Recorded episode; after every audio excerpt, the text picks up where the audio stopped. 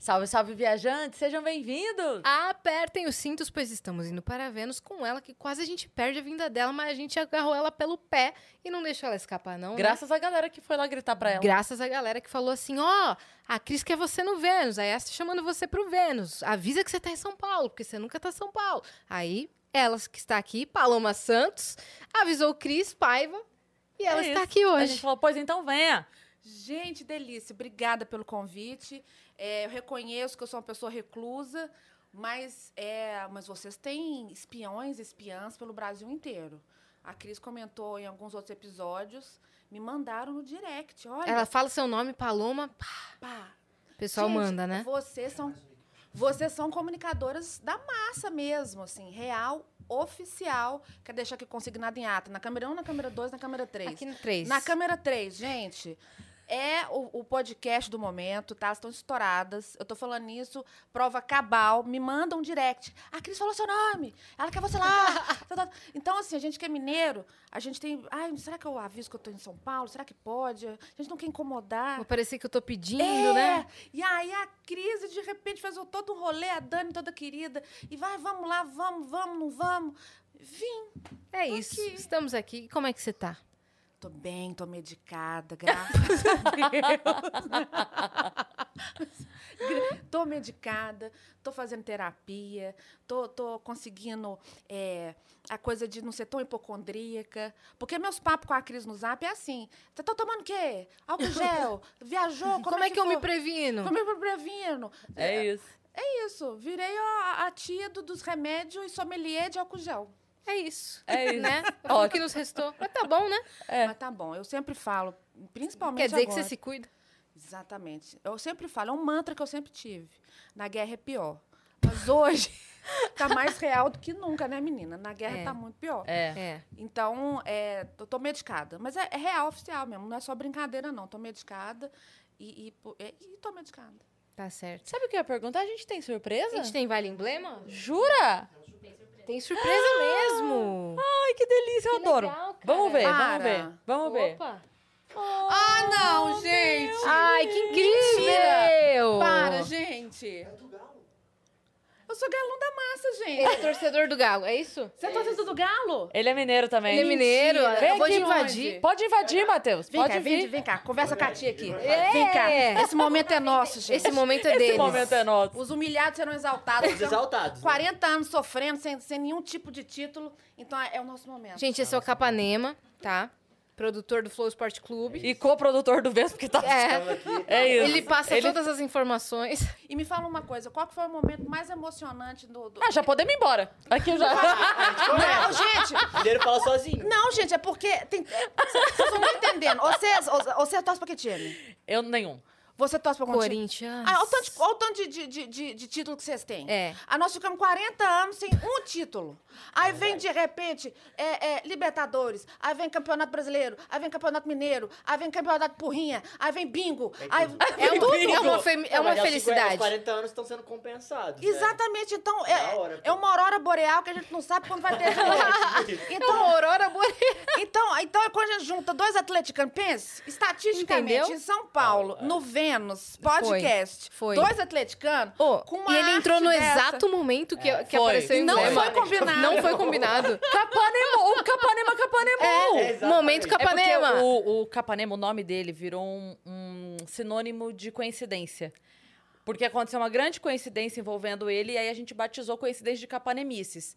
Então, quando acontece uma capanemice, que tipo é momento agora, Capanema. ele capanemou. Só que ele capanemou. Então, é um Inception, porque o Capanema capanemou. Entendeu? Gente, o multiverso Aconteceu do uma- Capanema. é. Multiverso, é exatamente. é exatamente. Agora o seu sobrenome é Paloma Capanema. Acabou. Paloma Capanema, tá aí. É Ficou sonoro. bom. É sonoro. Paloma Capanema, a Ficou nova bom. novela da Rede Record. É, Mas tem que ter com a camisa do Galo. senão com a camisa do galo. Pois muito Gente, bem. Pois bem, a placa Homem é sonso e a gente fala, senta, senta aqui, Capanema. Capa Muito bem. sonso. Ah, capa- Já levou de graça. Já levou de graça. Mas me conta esse rolê, gente. Que coisa maravilhosa que é. Adorei. Esse é o nosso emblema de hoje. Arte do sempre incrível Gi Galvão. Ele que é o nosso ilustrador aqui do Vênus. Ele sempre prepara uma surpresa muito legal para os nossos convidados. Então, ele, você pode reparar que ele bota referências da pessoa, Bota. né? Eu, eu tô pretérita. E ele sempre esconde em algum lugar da arte a logo, A logo do, do Vênus. E aí ele botou ali.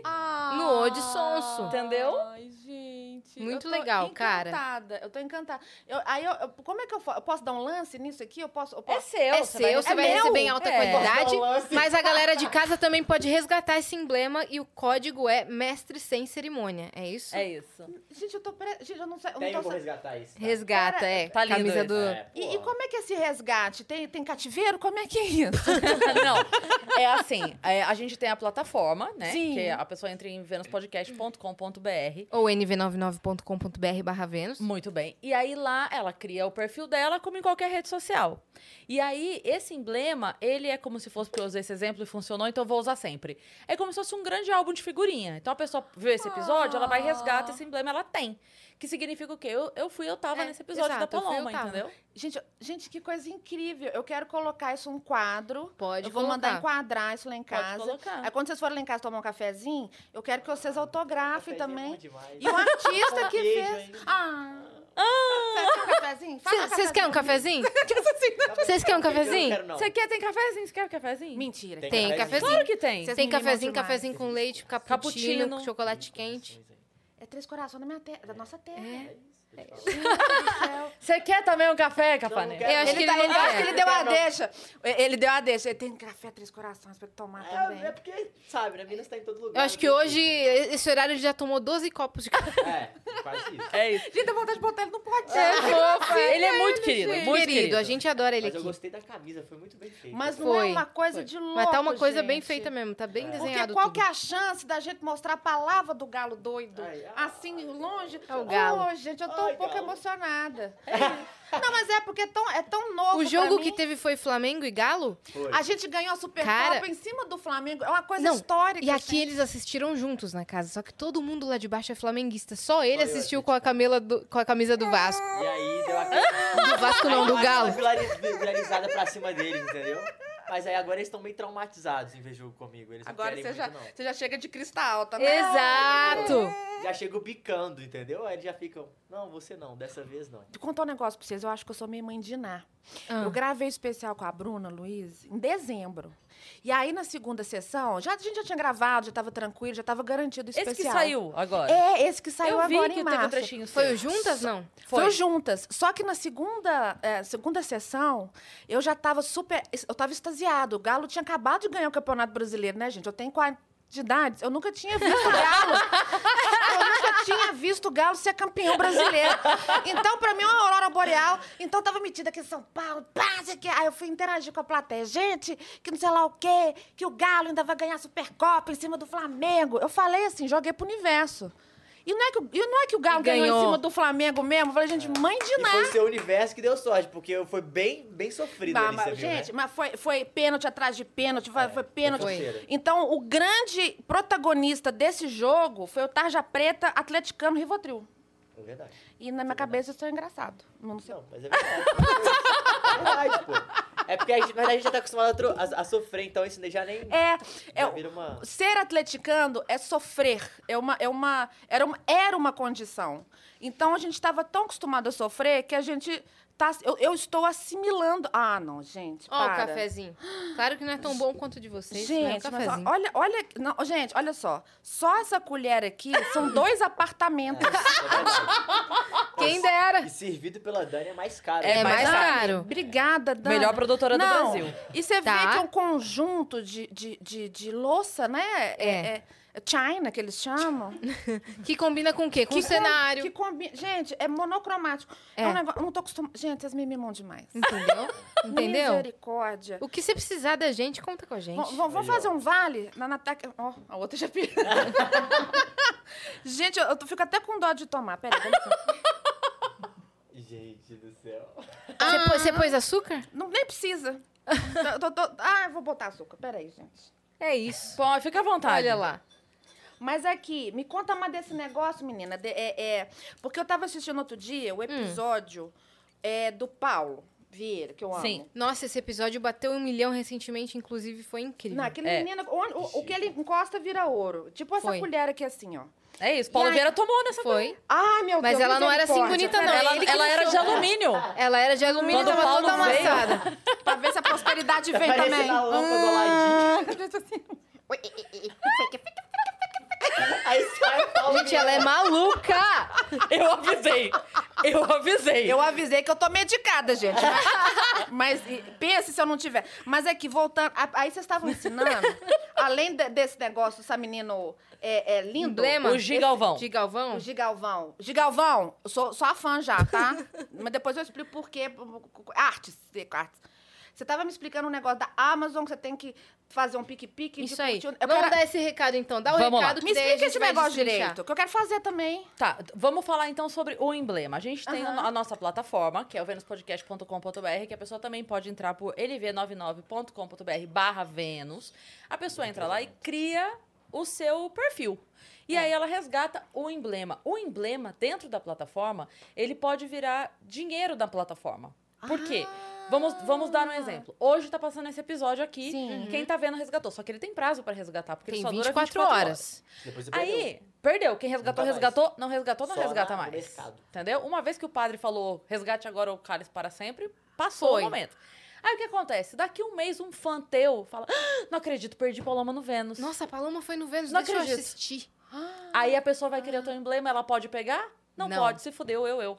Aí ela vai ter que acionar quem tem. É, ela o vai emblema. criar o perfil dela, vai falar, ô, fulano, tu tem o, o Troca emblema da comigo. Paloma? Mas É esse isso. vai ser o mais acessado, né? Com a camisa do Galo. É, Aí não com a camisa jeito. do Galo não tem jeito, não vai ter jeito. É isso. Quem não resgatar, mano, tá maluco. É É. isso. Quem Então, não resgatar é maluco. vocês, beijo. Ele, você vai nos Beijo. deixar? Não, não, Fica, vai ter bolo.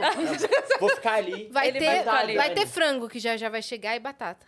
É. Ó, bom, bom. Olha, Já- será já que é tá, por já tá isso- me convencendo, mas... Será que é por isso que elas pediram frango? Porque tinha galo? Não, não fica, faz isso não. Nossa! foi! Foi uma indireta. Foi totalmente isso. É isso. Ô, gente, é porque antigamente a gente zoava. Agora a gente tem tanto título que o povo Não arranja um jeito. mais, é. aí Não fa- dói mais O povo isso, fala sabe? assim: pênalti pro galo. É pênalti, Pênalti, é. mesmo. E se reclamar, tem de novo, entendeu? É assim que funciona. É exatamente Nós assim. estamos Eles nesse nível de antipatia. Vamos embora, Cris. cara. Vamos, olha, vocês ficam à vontade aí, apaga a luz. Não, não, mas, mas vai pra lá, tá? mas vai pra lá, mas vai pra lá, É, gente. Tá bom. gente, Beijo, me capa. desculpe, eu fiquei Obrigada aí, tá? exaltada. Deixa eu pedir. Não, pedir adoramos desculpa- a visita de Pedir desculpa pra sua audiência. É porque. É porque, gente, não é normal na vida do atleticano ter esse tipo de, de Ter alegria. dois atleticanos Aí- de São Paulo no Vênus Podcast. Pense, Difícil. qual, qual que é a chance? Difícil. É muito difícil, muito Qual é raro. a chance? Então, assim, eu tô assim... Sem combinar ainda. Eu Se estou- Fernanda Aquilo entrasse aqui agora, caía a casa. Nossa, caía. Caía. Desculpa, agora... Se vocês quiserem, eu tomo umas gotinhas de Rivotril pra acalmar um pouco. Não, Não, pode ficar assim mesmo. Então, Br- Fi, obrigada. Obrigada. Pode aguardar a Só arte. resgatar, Ficou linda, tá? realmente. É mestre sem cerimônia o Ai, código gente, do que coisa emblema. linda. E aí dá o recado da Amazon, da Twitch e tudo. Sim, você que tá assistindo a gente pela Twitch, se você tiver uma conta na Amazon, você pode linkar sua conta da Amazon com a sua conta da Twitch. Porque aí o que acontece, Paloma? A pessoa Isso que ela faz queria isso, saber. Ganha um sub grátis. Por quê? Quando você vai dar um sub num canal de alguém, você paga. Ah. Quem linka a conta da Amazon com a conta da, da Twitch não paga o sub. E aí ele consegue ajudar o Vênus sem gastar dinheiro. Ou seja, todo mundo ganha. Interage. Nem quem É. ganhar, nem quem perder. Nem... Não, peraí Não que ela vai chama, fazer. não, gente. Ô, Que ela vem. Dilma, vem. Fala pra gente a frase. Como é que é, Dilma? A frase. Nem quem ganhar, nem quem perder, vai todo mundo perder. Porém, contudo, entretanto, aqui no Vênus, que tem uma plataforma coerente de ganhos e posses, devo dizer a vocês, vírgula, que dois pontos. País rico é país com Vênus Podcast. Maravilhoso. A Dilma é galo doido também. tá? A Ah, Dilma, olha também. aí. a Dilma é galo doido em Minas e Colorado no Sul. Olha aí. Ô, gente, eu Dilma amo, eu amo. Eu tenho saudades dela, porque ela era maravilhosa. Ela, era, ela, ela lançava memes O leves. cachorro. Entendeu? O cachorro. A criança que tem um animal oculto, que é o cachorro, ela vai. Eu acho que chega uma hora Que ela mesmo vai, ah, gente, eu vou. Eu não sei quem foi que falou, eu não sei se foi aqui que falaram isso. Mas alguém me falou, não tem muito tempo, que parece que ela tava num jogo de improviso e foram dando palavras pra ela no ponto que ela tinha que inserir. Assim, ó. Não parece muito, assim, ó. Parece muito que foi assim, ó. Ela tá lá, Dilma, dá, dá uma mensagem Dia das Crianças. Daí Ela começa assim, ó. Porque o Dia das Crianças é uma data muito importante. Aí a pessoa fala, mãe! Eu vou falar de mãe, gente? É Dia das Crianças. Tem que falar mãe, mãe! Porque Mãe. criança vem do quê? Vem da mãe, né? A mãe Obrigada, Dani. que gera uma vida como um, um- um pequeno cachorro. Que também tem uma mãe. Que, é, eu, assim, eu, a- eu, eu acho sensacional a, a forma da, da Dilma raciocinar. Eu, eu acho que eu me identifico, porque acho que às vezes eu vou embora também. Porque a Dilma. Tanto que você sabe fazer certinho sobre qualquer tema. Porque assim, a Dilma é uma pessoa pragmática, uma pessoa que não tem esse tato é, da política e tal. Aí eu, fico- eu, assim, eu teo- teorizando, tá? Tá. Eu acho que ela pensa assim, pô, o Lula, o cara, o cara era improvisador, o cara era, tinha uma oratória. E eu não vou pegar discurso, não. Eu também, Eu também vou improvisar. já baixou de novo. Eu vou improvisar aqui e vou. Eu vou. Porque os 30% não é 30%. É 25% dos 10%. Aí ela já foi embora. Eu adoro essa. Que é a do gás, né? O Essa do gás. 30% que é 25%. Então, Ela mesmo vai pensando, vai perguntando, vai respondendo e vai calculando. A da chuva, você sabe a da chuva? Essa Caraca. Como é que é da chuva? A da chuva é assim. É, as pessoas estão se movimentando porque começou a chover. Porque quem tá na chuva, a gente gosta que chova. Mas a Mas gente quem não tá na chuva, às vezes não quer a chuva. É muito maravilhoso. Porque Muito. ela, ela pensa alto. Muito. Então eu acho que ela vai pensando alto e fala: É, gente, pra onde é que eu tô indo com isso aqui? É, agora já fui. Ela agora sabe foi. que ela se perdeu. É, mas eu também gosto do dia que eu podia e ele podia. Esse eu amo. Caraca, a Cris sabe todas Não, as eu frases amo, da eu amo porque é maravilhoso. É porque é maravilhoso. É maravilhoso. Não, Teve um dia que eu tava passeando, mas aí eu desencontrei com fulano.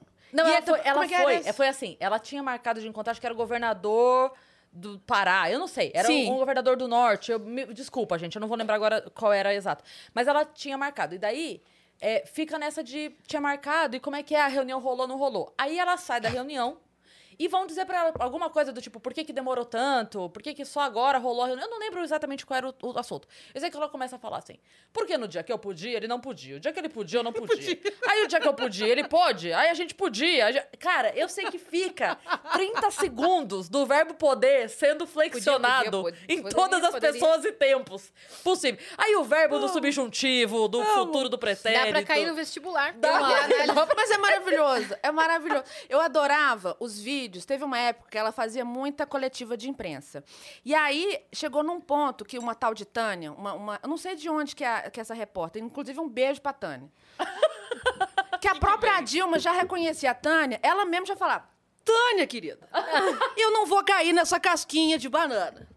Porque a economia, ela igual, tá tem igual, tá igual. algumas questões que são impertinentes e que precisam. Então ela, ela, ela já batia o olho na Tânia, já conversava com Ela fazia um bate-bola com a Tânia. Pode procurar aí no, Tem no o dente YouTube. frício também. Do Difícil. dente, dente frício. O dente frício, quando sai, ele não, é- dificilmente ele volta É isso mesmo. pra dentro do dente frício. pra dentro do dente vê? É muito maravilhoso, gente. Quando você descobriu que você imitava a Dilma? Gente, assim, é- é- foi, um, foi, um, foi um negócio, assim, muito de improviso. Porque o meu, o meu humor, ele é de rádio, eu sou radialista, é, apresentei é, um programa na Mix, na 98 FM, tive várias oportunidades no meio rádio. Mas eu lembro que a primeira vez que eu, que eu brinquei de imitar a Dilma, se não me engano, foi no programa da Caete, na, na Extra FM. E depois eu comecei a brincar no programa do Dudu, que é o grafite, que é assim, um fenômeno da natureza no humor lá de BH. É muito legal. E aí, todas as quintas-feiras, eu comecei a brincar com essa coisa da Dilma. Só que a minha Dilma é uma Dilma que, que, que joga esporte, que vai no bingo. Ela é lúdica, né? Ela, é, é- porque a Dilma da política já existia, então eu falei, vamos brincar aqui. A minha Dilma é psicodélica, Ela é sabe? versátil. Ela, ela, joga, ela joga bocha, ela é, faz aula de jiu-jitsu, ela É anda a de bicicleta. Profissões. Então, assim, É, é uma Dilma com liberdade poética. Exatamente. Então, a- e o rádio tem essa, essa, essa poesia, né? Da pessoa imaginar quem que é essa pessoa que está imitando a presidenta. E, e, e- e aí o povo achava, gente, a- quem que é essa Paloma? Ela é loura, ela é baixa, ela é alta, ela é gorda, ela é magra. Então, essa coisa da, da magia da Dilma surgiu por um acaso. E aí eu fui inserindo, fui entrando para o universo do rádio e a Dilma virou, de fato, uma marca registrada nas minhas piadocas. Uma personagem É, mesmo. é uma, é uma personagem. É uma, é uma, uma personagem. Mas quero deixar consignado em ata que eu sou fã da Dilma. Gostaria muito de tomar um café. Imagina, eu vendo a Dilma. Aí vocês eu vão ia- fazer o Homem-Aranha, uma apontando pra outra. Porque eu, eu começo a olhar pra Dilma, aí eu vou. Sabe o dentinho? Vai vindo. Vai vindo. Vai vindo, vai, vai vindo. É Eu falo, ela vai falando, Dilma, então. E ela, pois é. Isa- Então, isso é incrível. Vai ficar isso é maravilhoso. Ô, Tânia. É Ô, isso. Tânia, querida. Tânia, querida. Procura, gente, no YouTube tem lá, Dilma e Tânia. Mas devo dizer que não é a única imitação política que você faz. Não. Conta pra gente, Marina. Vem com a gente, Marina Silva. Marina Silva. Conta pra gente como tá é, esse ano, que esse ano é eleitoral, né? Marina? É, estou muito feliz de ter a oportunidade de conversar com vocês, mulheres de fibra, mulheres comunicadoras, mulheres empreendedoras, e gostaria de aproveitar essa grande audiência para convidá-los a sair da dicotomia PT, PSDB. Temos que debater a política nacional por um viés sustentável. E é por isso que eu convido todos vocês para virem para a rede que é um partido afável, é um partido que precisa da ajuda de vocês. E eu não quero passar pela cláusula de barreira. Eu preciso do voto. Ó, já tô pedindo. Não, ela vai embora, velho. Ela vai embora, ela não erra, mano. Que isso, baixa mesmo a Baixa, Marina Silva, baixa. né? É um negócio Mas tô- dicotomia é uma palavra muito do É vocabulário muito. da Marina, né? E co- só tem uma que é mais forte. Democrática. Democraticamente. Marina, um beijo, quero conhecê-la Ela também. Também quer tomar um café com a Marina. Gente, no caso dela, um chá verde, né, talvez. O que, que será que, gente, que, que será que, a que ela Marina? Silva... Qual que será a alimentação dela? A Base da Não será, alimentação? né? Porque Não, eu fico imaginando assim, porque ela é muito sustentável, ela é muito Então. Será que é fotossíntese que ela faz? Não sei. Não sabemos? Não sabemos? Marina, Silva, vem conta contar pra pra, gente. gente. aqui. Olha, eu atualmente estou numa uma pegada mais fotossintaica. Fo- Foto, fotovoltaica, foto... Não sei, gente. é isso. Maravilhoso. Incrível. Muito legal. Agora, a gente tem uma coisa aqui no Vendo que a gente gosta muito de fazer, que é um bolo. Mentira, é um... Mandar o convidado embora. É. Pode sair. Já imitou, deu. A gente gosta muito de fazer um flashback com a pessoa Amo. pra entender, porque assim, muita gente vem aqui, tem uma carreira como você tem, e aí a pessoa conhece a carreira da É. Paloma, não conhece a Paloma antes. Como é que é? Não vê de os onde corres. veio? Onde, do que Só se vê os alimenta? closes, entendeu? É isso. Então a gente gosta de ver isso. Então você nasceu onde, como, por quê? Olha, Como vai ser um...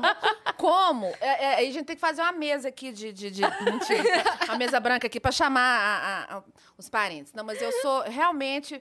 Pelo meu sotaque norueguês, vocês já repararam, né? Que eu sou Pela, pela vestimenta, indumentária, né? Sou- escocesa. É isso. Eu sou mineiro afro-escocesa, não sei. Eu sou de Belo Horizonte, da Gema Belo mesmo, Horizonte. nascida e criada em Belo Horizonte. E minha, minha jornada de vida, ela, ela é uma novelinha, assim. Né? Eu tive uma oportunidade de ter sido adotada por uma família que me acolheu, que me deu oportunidade de estudar, mas a minha mãe biológica, ela era empregada doméstica da casa. A minha mãe era uma preta favelada, analfabeta. É, Eu, tá- eu mudei recentemente e vi os documentos dela. Ela tem só o dedinho no- no- no- na carteira de trabalho dela. Então, minha mãe foi uma mulher muito humilde mesmo, de não saber escrever o nome. Ela trabalhava na casa. Trabalhava na casa. que ela você foi emprega- adotada pelo Exatamente. casal da casa. Exatamente. Caramba. Ela faleceu. E aí eu fui adotada por essa família que me deu a oportunidade de estudar, né? de- Você tinha de- quantos anos? Quando isso A minha mãe biológica faleceu, eu devia ter uns seis para sete anos, mas eu já Ah, estava. era. É, Já- já- Você já tinha. Eu digo assim, porque às vezes acontece isso com, uma, com um bebê, Sim. até um, dois anos, não tem muita referência. Sim. Né? Você já tinha referência. Já tinha referência, eu já estava na casa, eu já chamava minha mãe adotiva de Dindinha, chamava meu pai de pai, porque eu via Uhum. a minha, minha irmã chamando ele de pai, então eu- não, não sabia, eu não, eu não tinha esse entendimento ainda que eu era uma filha da- de, de uma empregada doméstica e de repente eu me tornei a filha da patroa. Sim. Então, essa minha jornada me deu uma possibilidade de entender um pouco desses dois universos, né? Porque Uhum. a gente, querendo ou não, é um fruto de uma bolha que a gente vive e a gente entende o mundo através desse, desse núcleo familiar. Então, desde muito pequena, eu já tinha uma certa noção, uma certa consciência de classe, de que eu era um pouco diferente, né? Minha família é branca e é uma menina, né? Uma mistura do Brasil com o Egito, né? E aí eu falei, uai, gente, eu sou um pouco diferente e tal, mas, mas sempre muito consciente de que eu era uma filha adotiva e que, de certa forma, me tornei uma pessoa privilegiada por esses motivos, assim. Então, voltando para a questão do humor, já que a gente está falando de flashback, né, do background da, da minha carreira, boa parte do meu humor vem do meu pai adotivo. Meu pai era um militar, mas com um senso de humor, assim, fora da curva, assim. Meu pai era muito zoado, assim. É, Figura, assim. Figuraça, assim, de, de, de trollar os outros na rua. e aí, como meu pai me adotou, ele já era mais idoso, eu acho que meu pai tinha o mesmo raciocínio do Silvio Santos. Eu já tô velho, agora eu posso meter o louco na galera. Vou falar o que eu quiser. Vou falar o que eu quiser. E meu pai, ele não podia dirigir porque ele tinha labirintite. Então, como a gente morava numa avenida é, que tinha transporte público, parava na porta do prédio e tal, meu pai sempre deslocou, falou, eu já fiz 65 anos, agora eu vou fazer valer meu imposto, eu vou andar de ônibus para fazer valer o caralho do meu, do meu imposto. Onde você vai, pai? Nem sei. Nem sei. Tenho nada pra fazer. Pegava a bolsinha Não, dele, mas- porque antigamente os, os pais usavam É, a bolsinha Mas existe uma legião de, de pessoas idosas que acordam às seis da manhã pra pegar ônibus pra lugar nenhum. Pra, pra fazer valer o imposto. Só pra lugar nenhum. A pessoa tá lá todo dia. Pra, pra onde você vai? Mas, gente, eu não vejo a hora. Juro por Deus. Não vejo a hora de eu fazer 60... É 60 anos, né, pra mulher? Ou 65, não sei. É, Não sei. Eu quero meter o louco. e eu vou pegar, pagar meia nessas merdas todas. Às vezes eu vou, eu vou pra caravana de Justin Bieber. Foda-se, eu Vou. Eu vou lá, uh, Paga meia. Uh. Descer. Gente tem uns, tem uns, uns tal de, de, de BTS, esses pique-pique. De, Isso de aí. Os meninos amam.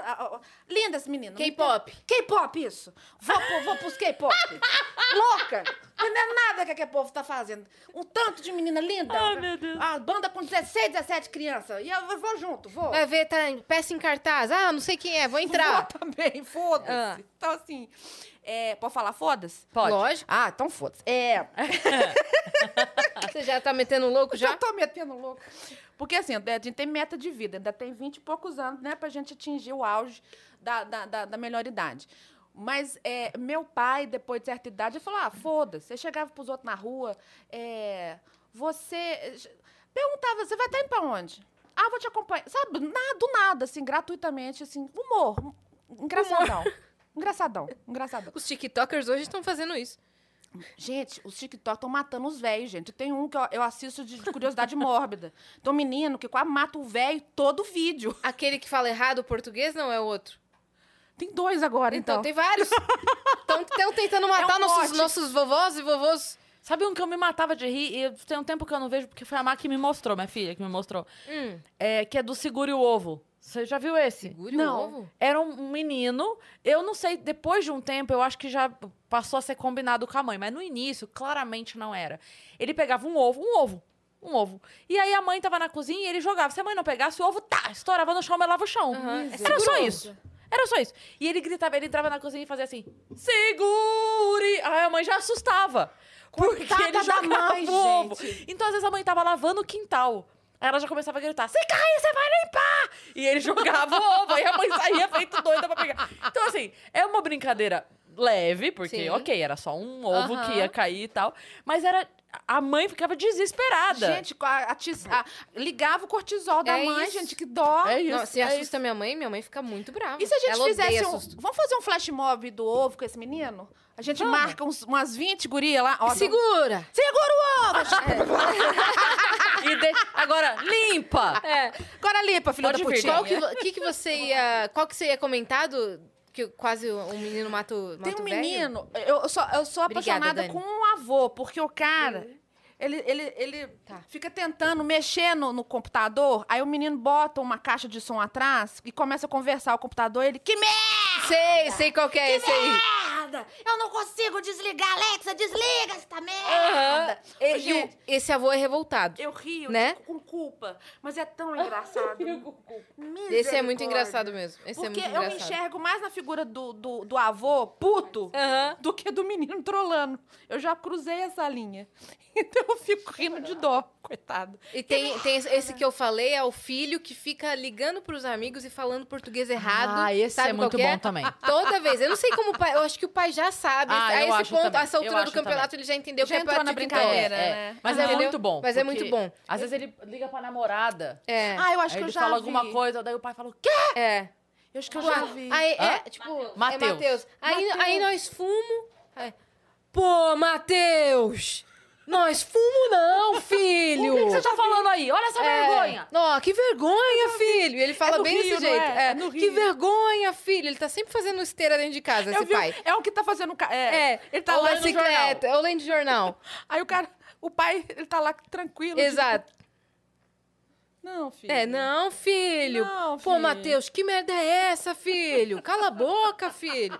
Esse- Ô, gente, o que, que a pandemia fez com a gente? meu Deus? Traumatizando os pais. Ah, Será que, eu- que, que é o karma?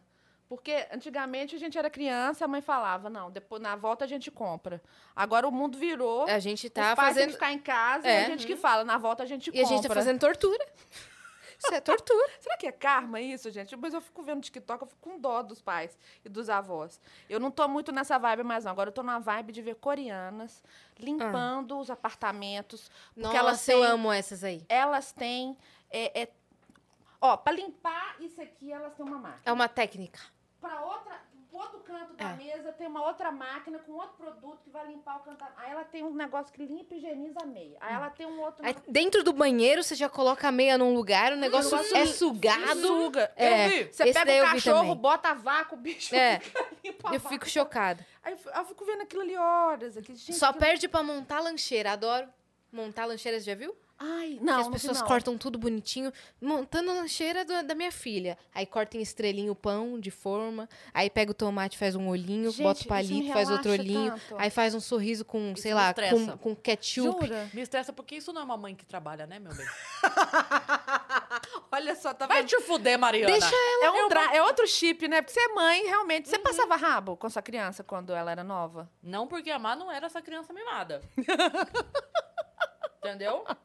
A minha lancheira também era assim, tipo assim, é o é todinho e o lanchinho de bisnaguinha tá bom. E tá ótimo, né? Não né? tem estrelinha, não tem... E aproveita que eu tô calma, né? Imagina. Você tá doido cortar mamão de cortar. É, cortar mamão em coração e tal, e bota bonitinho.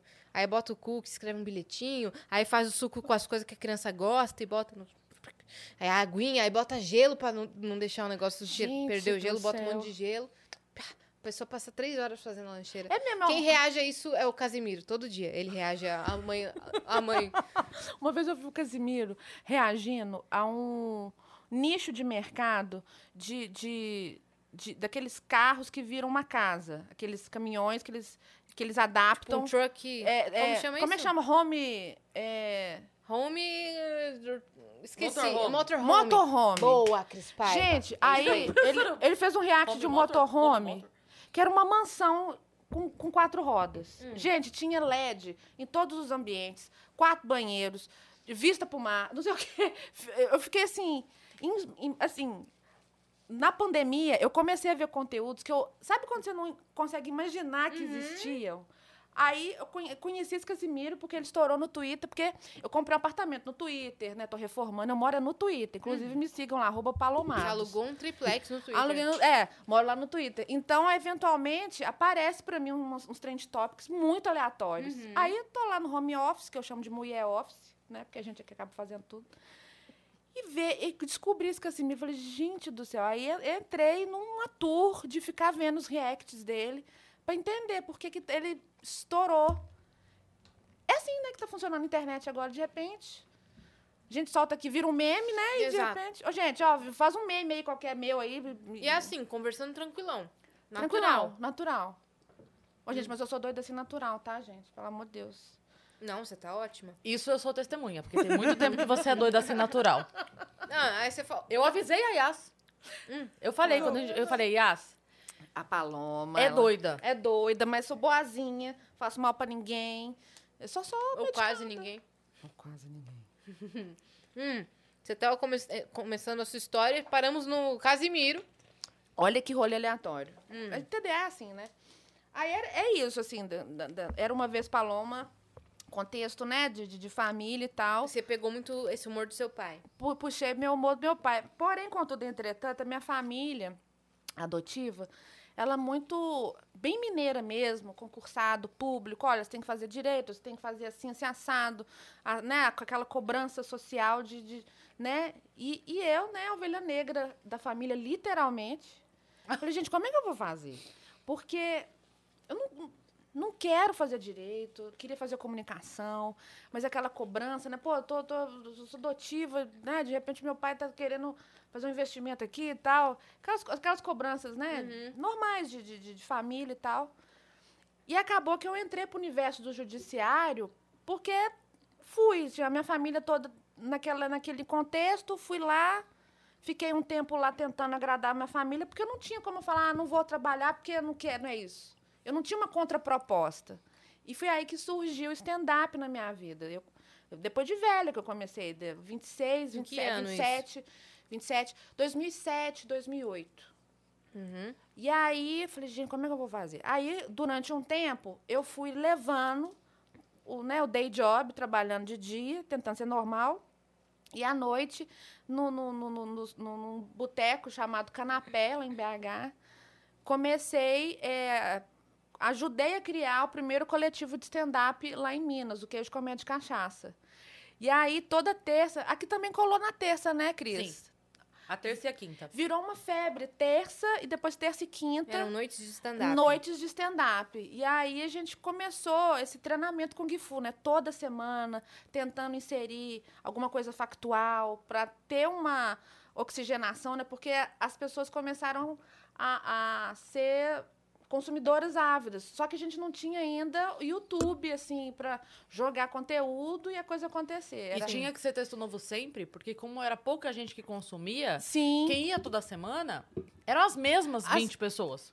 Sim. Não é que toda semana tinha 20. Sim. Toda semana tinha aquelas 20. Exatamente. Então não dava pra você fazer um texto e ir fazendo. Tinha que na outra semana já tinha que ter coisa nova. Então era, era, era uma. Era, era uma coisa meio difícil, mas não impossível na época. E aí, no Queijo Comédia de Cachaça, a gente começou a negociar o seguinte: ó, quatro semanas a gente vai melhorando um texto, aí depois a gente troca, ou pelo menos metade do texto a gente vai alterando, porque a gente foi sentindo que, de fato, no- o nosso público era muito fiel. E a gente, pô, como é que a gente vai fazer? Então a gente ficou, sei lá, pelo menos uns dois, três anos numa toada mesmo, treinamento de criação com de Gifu, de criação de texto, de domínio de palco, de, de, de, é, é, disputar com o garçom, com o heckler. Porque com- ninguém entendia isso ainda também. É. Hoje, os lugares que tem stand-up, o garçom entende. Uhum. Que não pode gritar no Sim. meio do texto, "Ba- ba- batata! Ba- né? é. E então a gente Que é tinha, um show mesmo. Uhum. e a gente né? tinha que competir com o liquidificador, Uhum. com o garçom, com a pessoa bêbada. Sim. E impressionante, não sei se aqui vocês tinham isso. Lá a gente tinha um, um heckler do bem, digamos assim, que ia todo show. Já sabia todas as piadas. Sentava na frente. E antes de dar punch, ele. "Ha, ha, ha, ha, ha." Mas ele era tão querido que a gente nem. Vocês se relevavam. A gente relevava. é. E o que quer mostrar que conhece a piada? Que é seu fã e conhece a piada? Gente, e, é, e quando entrega piada antes de a gente dar punch. E era muito desafiador. Mas deu uma base pra gente que quando a gente vai pro teatro, sabe aquela coisa Kung Fu que a gente domina? Eu acho que a gente teve uma oportunidade que essa geração nova talvez não tenha, ou pode ser que tenha, né? Agora com essa retomada, né? é, Pós-pandemia. Mas aí, é, não tenho a menor ideia por que eu tô falando isso. Onde é que eu Porque o público hoje já tá educado Ah, sim, para... verdade. Né? Hoje a galera já sabe o que é stand-up. Até isso a gente tinha essa dificuldade na época, né? Porque, é, como era muito novo, as pessoas não conseguiam entender, os donos de bar não conseguiam entender, a gente tinha que explicar. Aí, a gente criou, querendo ou não, um interesse na mídia. é, aí começou a pintar corporativo, só que o, o cara do RH, o cara do, do, do marketing, também não sabia o que era stand-up. Uhum. Aí colocava a gente pra apresentar junto com o jantar. Nada a ver. Faz assim, ó, as pessoas vão estar lá, daí você levanta e começa a falar que as pessoas vão parando de conversar. Não, não vão, querido. As pessoas querem conversar. Não, bom, então. Nem assim, aconteceu com, sei lá, acho que foi com o Oscar, Fli- o Oscar Filho. Uhum. Então, queremos deixar aqui todo o nosso respeito a fulano de tal que morreu hoje. E agora, então, pra animar um pouco o ambiente, Filho. Oscar Filho. Todo mundo chorando, tá ligado? Foi exatamente isso.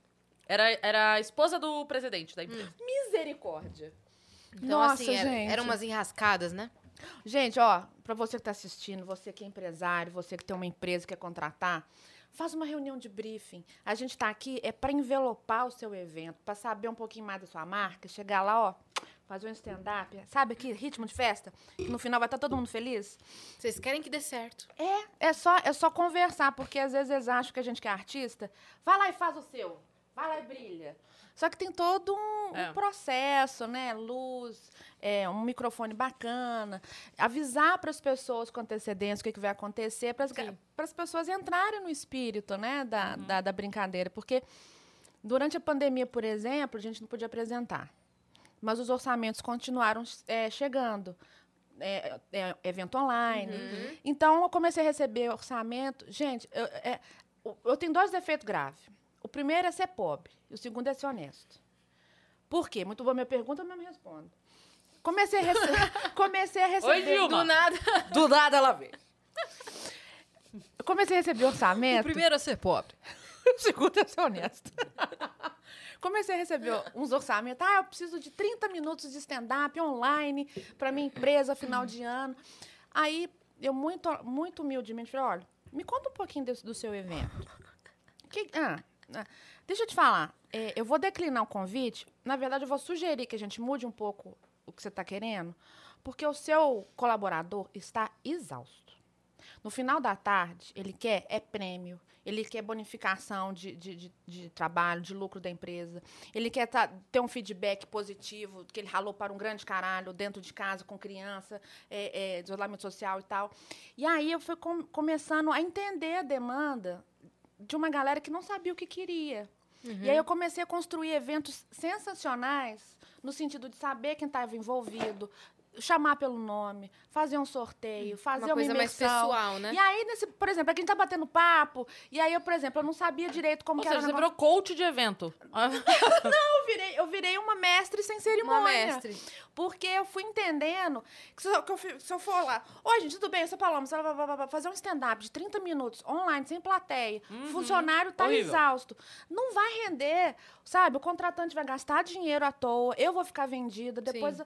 vai chegar no outro contratante, pô, mas a Paloma fez o stand-up, nada a ver. Sim. Então, eu preferi dar dois passos para trás e ser sincera com o contratante, falar, olha, deixa eu entender, deixa eu, deixa eu fazer uma imersão na sua marca, deixa eu entender qual que é o rolê, que eu posso te entregar um produto muito mais divertido para mim, para você e para o seu colaborador. Perfeito. E foi, gente, um rolê, foi uma experiência, assim, sensacional. Porque aí eu comecei a descobrir que, além de humorista stand-up, consigo conduzir um evento com leveza. Olha, eu já falo, montando currículo Olha aqui. aí.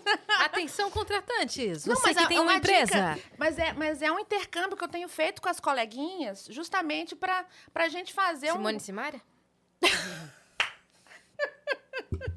que legal, pô. Aí. Mas se você não sabia que você. Porque você falou assim. Eu descobri que eu podia conduzir um evento com leveza. Se você não sabia, era só ter perguntado que a gente te contava. Porque a gente já tava sabendo isso. Tem 10 anos que a gente sabia que você conseguia fazer isso. Pois é, mas foi, foi um, um, um turning point. Olha ela toda. Que a Carol Zócoli me deu. Eu, eu tinha um medo é, de sair da, da, da minha zona de conforto da rádio, de sair do pouquinho que eu tinha domínio, porque eu realmente eu não acreditava nesse talento que vocês já viram em mim e eu não, não conseguia vislumbrar. Não, mas a gente com você o tempo todo de você falando. Pois é, e eu... Você na padaria tomando café, a gente tá eu não te rindo. conhecia, eu tô aqui. Pois é, e aí é, é, é muito doido isso, porque eu tenho que conviver comigo todo dia, né? Eu já tô- eu chego a ficar exausta dessa minha energia. Então, pra alta você, você já é sem graça. Não, pra mim é uma, é uma coisa normal, mas assim, quando eu tô num estado diferente, que meu sotaque, né, querendo ou não, dá uma diferença e tal, deixa. É, é, é uma novidade, digamos assim. é, a gente mostra que legal, tem talento e tal. E o Mamacitas, para mim, foi uma virada de chave muito importante nesse sentido, porque a Carol, na segunda edição, Pra quem não sabe o que é Mamacitas, é um festival com todas as mulheres. Boa. Pra quem quiser saber mais informações, assiste o episódio da Carol. Sim. Mas é isso, é um festival Carol com Zócoli. todas as mulheres, isso. Um festival com todas as mulheres da comédia que Do começou Brasil. em 2016. 19. 17? 19, 19? Não, começou um ano. 18, 18. É. 18. E. E que reuniu todo mundo e que então a Paloma veio mais vezes. Mas você- já vinha pra São Paulo há muito tempo? Já, já vinha. Mas esse específico que a Carol conseguiu filtrar. Foi uma pesquisa muito louca que a Carol fez, porque a gente tinha uma ideia de que existiam, sei lá, 20 ou 30 humoristas mulheres, entre profissionais, open, que já estavam investigando esse universo da- do humor de cara limpa. E, de repente, na segunda edição do Mamacitas, 130 mulheres pelo Brasil inteiro, completamente imersas, sabe? E aí eu fiquei. é, é, quando a Carol falou para mim, Paloma, eu quero que você seja mestre de cerimônia do, do, do, do show. Eu falei, mas, mas como, Carol? Eu fiquei numa insegurança, porque eu não conseguia enxergar com os olhos dela. Puxa um pouquinho, meu bem. Aí. Eu não conseguia ver com os olhos de diretora dela, de dramaturga, de atriz. Que você seria que eu perfeita. pro- seria uma pessoa para esse, pra esse tipo de trato, né? De, de conexões, de apresentar, de tirar é, o melhor da pessoa, de jogar a pessoa pro alto, né? Levantar a de, bola, de né? esquentar pra pessoa. Eu não tinha essa noção. E a Carol Zócoli falou, Paloma, não, mas vai. E eu naquela insegurança, misericórdia, gente, será? E depois da primeira experiência que eu tive como mestre sem cerimônia, né, que eu me chamo assim, eu falei, filha da putinha, e não é que era isso mesmo? Por isso que você, não, eu não vou chorar não, mas Vai é chorar? porque eu fico muito emocionada mesmo com a sensibilidade que Cris, Carol Zóculos, é uma mulherada das antigas teve de enxergar em mim um talento que eu não acreditava, sabe? Porque em algum momento da minha carreira, eu trabalhei em ambientes muito tóxicos, em que eu me levaram a crer que eu não era relevante, Uhum. né? E como esse é um universo ainda muito masculino, a gente acaba acreditando às vezes numa verdade que não é a nossa. Então, eu tenho um carinho muito grande pela Cris, pela Carol Zócoli, porque são mulheres que também passaram por esse processo, né, de, de ter que ser excelente para poder estar entre os caras e mesmo assim ser questionada, porque a gente não tem um falo no meio das pernas, né? A gente é questionada sempre. E aí, é, eu tenho uma gratidão imensa pela sensibilidade de Carol, de Cris Paiva, a Melzinha também, que é medicada, que nem eu. Um beijo pra Mel. Vocês também trocam mensagem de, med de Não, medicamento? eventualmente, quando a, a, a Mel comenta alguma coisa, eu mando um direct e tal, mas é, é, acompanho de longe com muita admiração, assim, a resiliência. Eu acho que se a gente tinha que ter um, um nome para um, um time da- da- das veteranas, é Resilience avec Elegance, porque a gente passou um dobrado, porque a gente tinha que ser excelente no palco, produtora, é, conselheira, tem que ser mãe, tem que ser empreendedora, tem que é, tomar a frente de várias questões, porque né, a gente não pode errar, né? Sim. Senão fica marcado ali pra sempre o seu É, a erro. gente não tem, a Não, gente... O show Agora, dela não é tão bom, ela errou. é, agora, agora a gente já, já tem mais, já, já tem mais, é, a gente já tem mais rebuceteio, a gente já tem uma, uma a gente já tem uma, uma bolha de proteção entre a gente, Sim. porque a gente calejou e pavimentou para essa mu- mulherada que está vindo aí, está arrasando. E a gente está construindo um empoderamento feminino, seja o nome que vocês queiram dar, né? Porque existem algumas é, nuances que algumas pessoas gostam, outras não. Mas, de um modo geral, é dar a mão mesmo, né? E, e- e se espelhar na luta da outra. Ih, militei. Descansa, militante.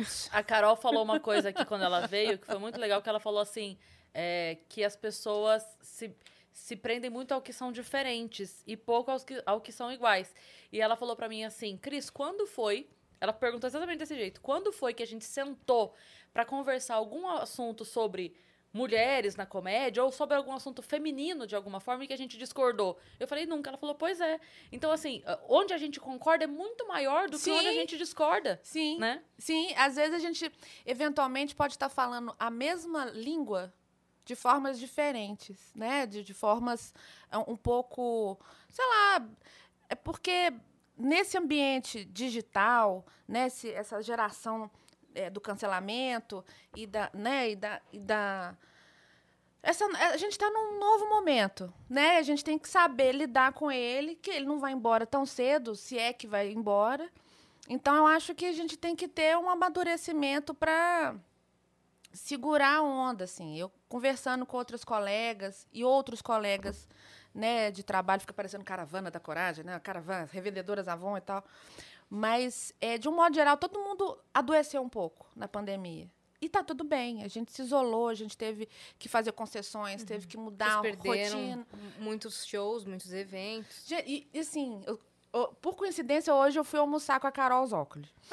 E aí, a gente conversando, eu falei, Carol, obrigada. Você me deu o empurrão que eu precisava para sair da minha zona de conforto, ganhar é o muito bom mundo. isso. Eu tava à beira do abismo, você me deu aquele empurrão que eu precisava.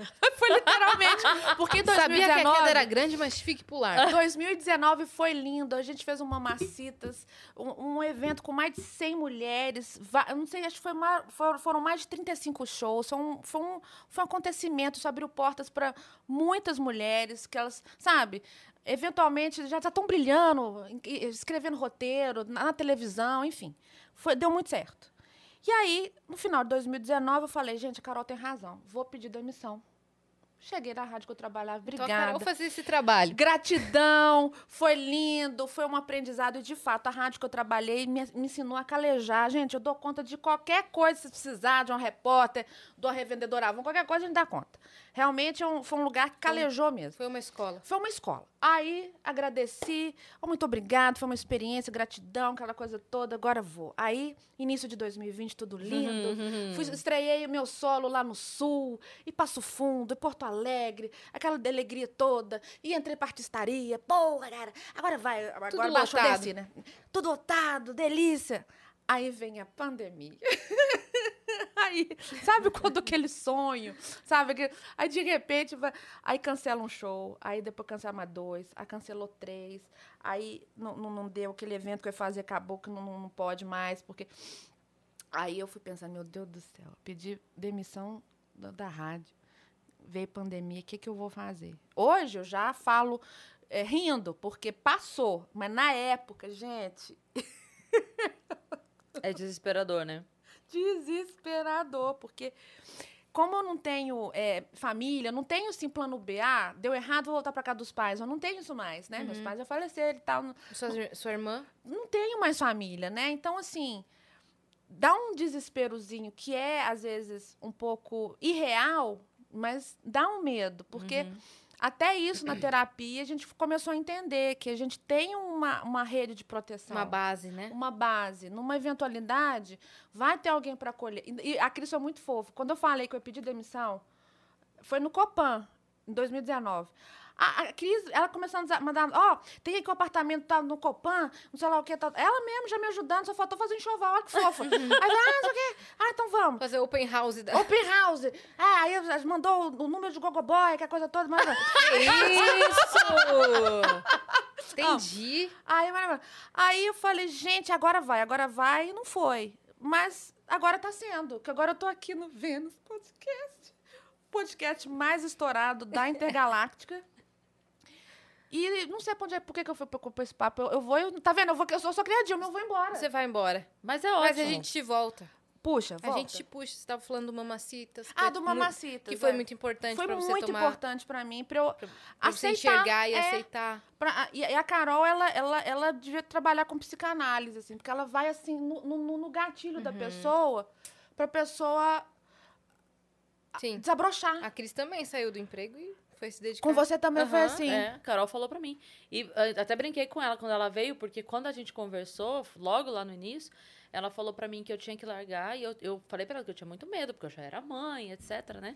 E ela falou pra mim, se você vier pra São Paulo e você não fizer aqui a mesma coisa que você tá fazendo lá, tipo, em grana, eu completo seu salário. E aí até brinquei com ela. Eu falei assim, pois então, é muito legal você estar aqui hoje, porque eu quero te cobrar esses todos esses... Temos aqui um recibo. Exatamente. Dani traz o pergaminho. Carol, então eu queria Em março de meu emprego da rádio. 2015. em março de 2015, meu boleto da NET atrasou. Ah,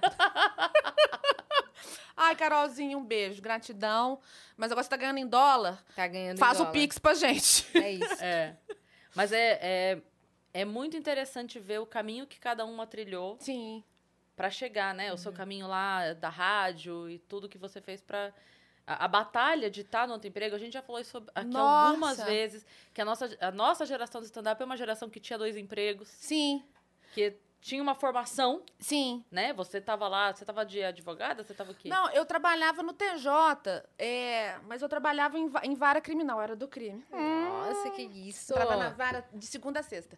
É, Entrava na vara? Vara criminal, nona vara criminal, inclusive um beijo pra galera do crime, que é uma. uma eu, eu brinco, né, que eu não queria trabalhar nesse, nesse ambiente, mas acabou que quando eu entrei, eu falo que eu aprendi a ser gente ali, porque eu tive a oportunidade de entender um pouco mais por dentro do sistema como que funciona, como que é um processo, é, entendi um pouco mais sobre leis, sobre como, como que funciona a máquina pública. Foi uma escola para mim.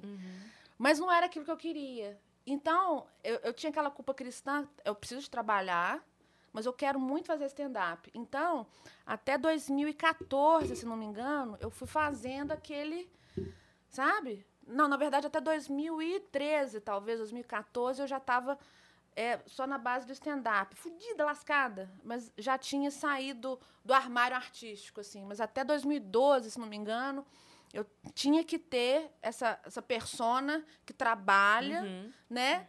Mas, ao mesmo tempo, com um tesão, gente, uma energia, que eu saía do trabalho, pegava o flyer, eu mesma ia para as faculdades perto lá do, do, do TJ. Não, tem stand-up. O que que é stand-up? É de comer de de passar no sovaco. Eu explicava, um por um, ia nos, nos uni- universitários, que de certa forma era o nosso público. E aí eu ia panfletando. E, e os homens me bobos, sonso, né? Os, não, os, os, ai, não, eu não quero panfletar, eu tenho vergonha. Sonso! Tô, tô, ai, que raiva que eu tenho. Não, vamos fazer o trem. Faz o trem acontecer. Ia lá, mandava e-mail para jornal. A gente fazia o corre. A gente não tinha essa facilidade de internet que vocês hoje jovens têm. Né? A gente tinha que ir no gogó mesmo. E aí, eu, eu, eu lembro com muito carinho. Naquela época eu ralava, gente. Nossa, eu não sei como que eu conseguia. Trabalhar, aí eu ia pro stand-up, bebia, enchia o cu de cachaça. No dia seguinte tinha que trabalhar de novo. Eu não sei como é que eu conseguia fazer. E ia de novo. E ia de novo, e vamos fazer, e texto, e taca ali pau, mas ao mesmo tempo um pouco sem foco, assim, né? Cansada e tal. Mas do jeito que dava, a gente foi, né? Porque a gente, a gente faz terapia para descobrir que a culpa é da gente, né? Então, a gente tem que assumir a nossa parcela também nas coisas. E eu não sei porque, pra onde é que eu tô indo com esse papo de novo, não. Pois Não então. se preocupe, a gente tá Traz, busca, gente, me busca. Tem Me busca problema tenho nenhum. É, você. A rádio era. Era um programa diário? O que que era? Era, era um talk show diário. Era um talk show diário. é, mas isso depois de 2014, quando eu já não trabalhava com, com nada de TJ, nem com judiciário, nem nada. Aí eu já. Não, eu, hoje eu ganho dinheiro com artes, né? Com, com rádio, porque era um programa de humor. Era humor com, com jornalismo factual. Aí entrava a Dilma, entrava Marina Silva e tal, entrava o lúdico da, da, da Dilminha é, é, bicicleteira, né? Do Então, nada. é, mas é, é, é, teve um hiato, né, entre 2008 e 2014, em que houve um conflito parecido com o seu, né? Caralho, como é que eu vou sair de um, de um tranquilo para ir para um mundo incerto? Porque, querendo ou não, as pessoas vão, vão te questionar, mas você vai mexer com teatro? Lá em Minas é assim, você não trabalha com teatro, você mexe com teatro. Você só trabalha com teatro se tiver um contrato na Globo. Infelizmente, Uhum. as pessoas antigamente Se só é atriz ou É. se você estiver lá se na você TV, tiver, né? você não tá na TV, não. Então você mexe com teatro. Então você O Oscar imagina. falava isso no show dele, né? Que ele falava que ele, ele se formou ator e ele já fazia, atuava em peças e tal. E ficava todo mundo pensando assim, quando é que ele vai dar certo, né? Esse menino. quando é que vai? Porque pra TV, né? Que ele falava, não, mas eu já trabalho, mas na TV não tá, né? Aí ele fala que daí ele foi chamado pro CQC Aí passou no teste, beleza, contrato. Quando tava com o contrato assinado, aí ele chegou falando: pronto, fui pra TV, tá aqui, ó, meu contrato na Band. Eu falei: não, mas daí é, tem que ser Globo, né? Não, não é na Globo, Quando né? não é Globo, aí ele, porra, mas daí nunca é bom o bastante. Nunca sabe? vai ser bom. A, a, a coisa de trabalhar com artes, teatro, qualquer coisa que não seja convencional, né? O direito, engenharia, medicina. Mas ah, isso já está quebrando, né? Mas, assim, para nossa geração que foi criada nesse contexto, né? De ter, um, de ter que ter um diploma, Sim, tem que ter um planejamento, tem que ter filho, tem que ter carro, apartamento. sim, a minha também. A minha Né, é- também foi nessa base. É difícil, né? A gente, a gente agora, mas agora a gente está numa geração, por exemplo, é, YouTube, gente, é uma profissão, Sim. sabe? Eu fico Ser TikToker dá mais grana que alguém que, que fica no escritório. exatamente. Mas é, eu acho que é uma, é uma nova maneira de ver as coisas. É. que as pessoas foram se acostumando a, porque a- quando a gente começou, a gente não dava dinheiro, Uhum. né? Então as pessoas foram Cara, a minha família é inteira de funcionário público concursado. Nossa. Eu passei em três concursos. Eu dava aula concursada. Minha irmã, minha mãe, meus tios, primos, todo mundo. Até a gente brinca que é, é quase uma. Como fala quando é um trabalho em família? É, no governo? Como fala quando tem. Ah, é nepotismo. Nepotismo. Nepotismo. A gente brincava que a gente era o nepotismo do concurso, porque a minha família toda era concursada. Tem uma, uma escola em Sorocaba que passou, acho que uns seis, umas seis ou sete pessoas da minha família. Caraca. Que trabalharam lá em cargos diferentes, Aham. mas Concursados. concursado, óbvio, não era Ô, indicação nem nada sim. disso. O concurso é um trem Mas, é, mas, sem- demais. mas eu acho Sim, que vem entendo. disso, porque se via nisso a, a segurança, a estabilidade. E não há mal nenhum nisso. Tá ótimo, é incrível. Foi eu, eu estaria lá. também. Não, eu estaria lá até hoje. Se eu não tivesse Sim. dado a, a reviravolta. Mas o que eu digo é que essa visão, aos poucos, foi mudando, Sim. né? É, outro dia a gente conversou aqui com a, com a Diana Zambrosuski. Exatamente. E ela falou isso, que assim, levou um tempo pra ela poder falar, ok, trabalho com videogame, ganho dinheiro jogando na internet. Uau. Sim, é o meu trabalho. Mas levou um tempo pra isso. Sim. Né? A gente tem que pavimentar primeiro, é. tem que Ah. tentar. Gente, no início eu não ganhava nada com stand-up. Uhum. Pagava até pra trabalhar às Sim, vezes. era né? muito experimental. Eu lembro que no início do queijo com de cachaça, a gente cobrava o couvert de três reais. Só para não falar que era de graça, porque Sim. senão o povo não valoriza. E a gente ficou muito tempo cobrando só três reais, porque a gente Dava só precisava... o dinheiro da passagem pra vocês. É, porque a gente... É, é, prime- primeiro a gente formar público. É. A gente também experimentar e entender, aprender a técnica no palco. E também porque as pessoas, de um modo geral, não sabiam o que era stand-up. Pô, vou pagar 20 reais pra ir num boteco, tomar cerveja, ver essa meninada contando piadoca. Era, era tudo muito experimental. Então, assim, a gente acreditava muito. Sim. É- é, pensando hoje em dia, gente... Que loucura que foi.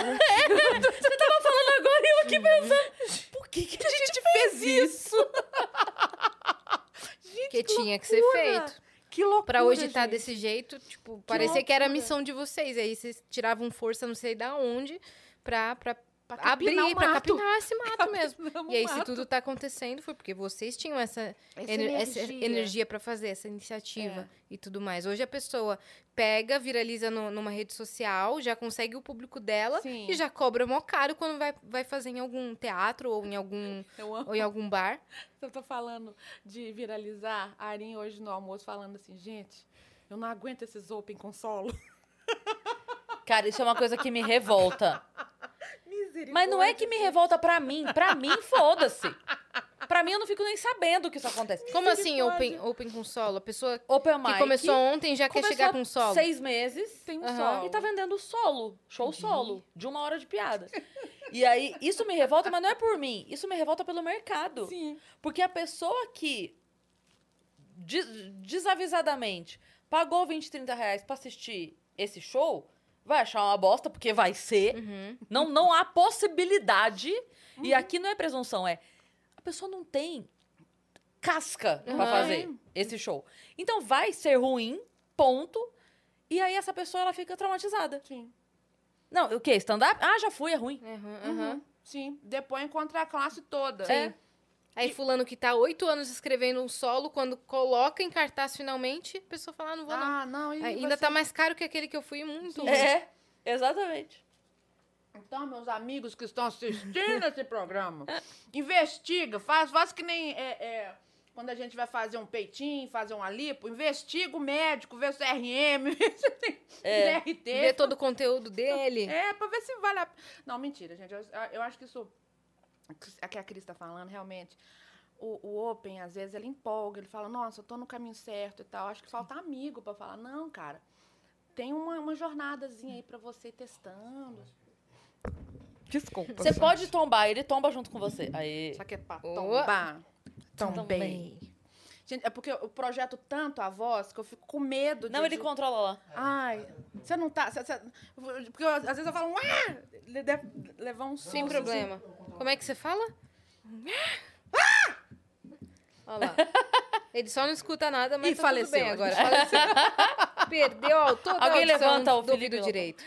É, Eu acho que falta amigos pra essas pessoas. Então, assim. mas elas não perguntam pro, pro pessoal É. do meio, num, num Mas camarim, acho- de repente? Mas eu acho que a pessoa Pô, eu tô realmente. pensando, minha amiga Cris, em fazer um solo. Que Não, que imagina, acha? não pergunta, não pergunta. E isso é uma coisa que eu já falei também, que eu percebo que a nossa geração, quando chegou, tinha um respeito por quem já estava Sim. muito grande. Eu lembro perfeitamente, deu no, na, na coxia do Comédia em Pé, que eles vieram fazer uma apresentação aqui em São Paulo. Uhum. Eu na coxia, e naquele dia o, o convidado era o Mansfield. Uau. E eu, ta- imagina, Eu. iniciante, devia ser, sei lá, devia ter feito 30 apresentações na vida, ultra iniciante, eu ali do lado, o Mansfield chegou, eu não sabia o que eu, eu- a minha vontade era, você quer um café? Aham. Posso te ajudar de alguma forma? Porque, porque a gente tinha um respeito. Sim. E aí, e quando eu falo isso, não é que eu estou imaginando ou querendo ou pensando que quem chega hoje deve respeitar a mim, não.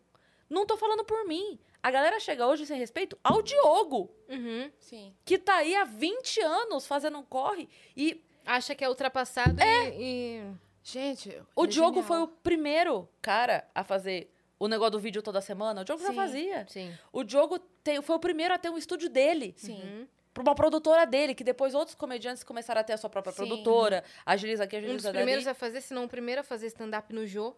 Sim. Né?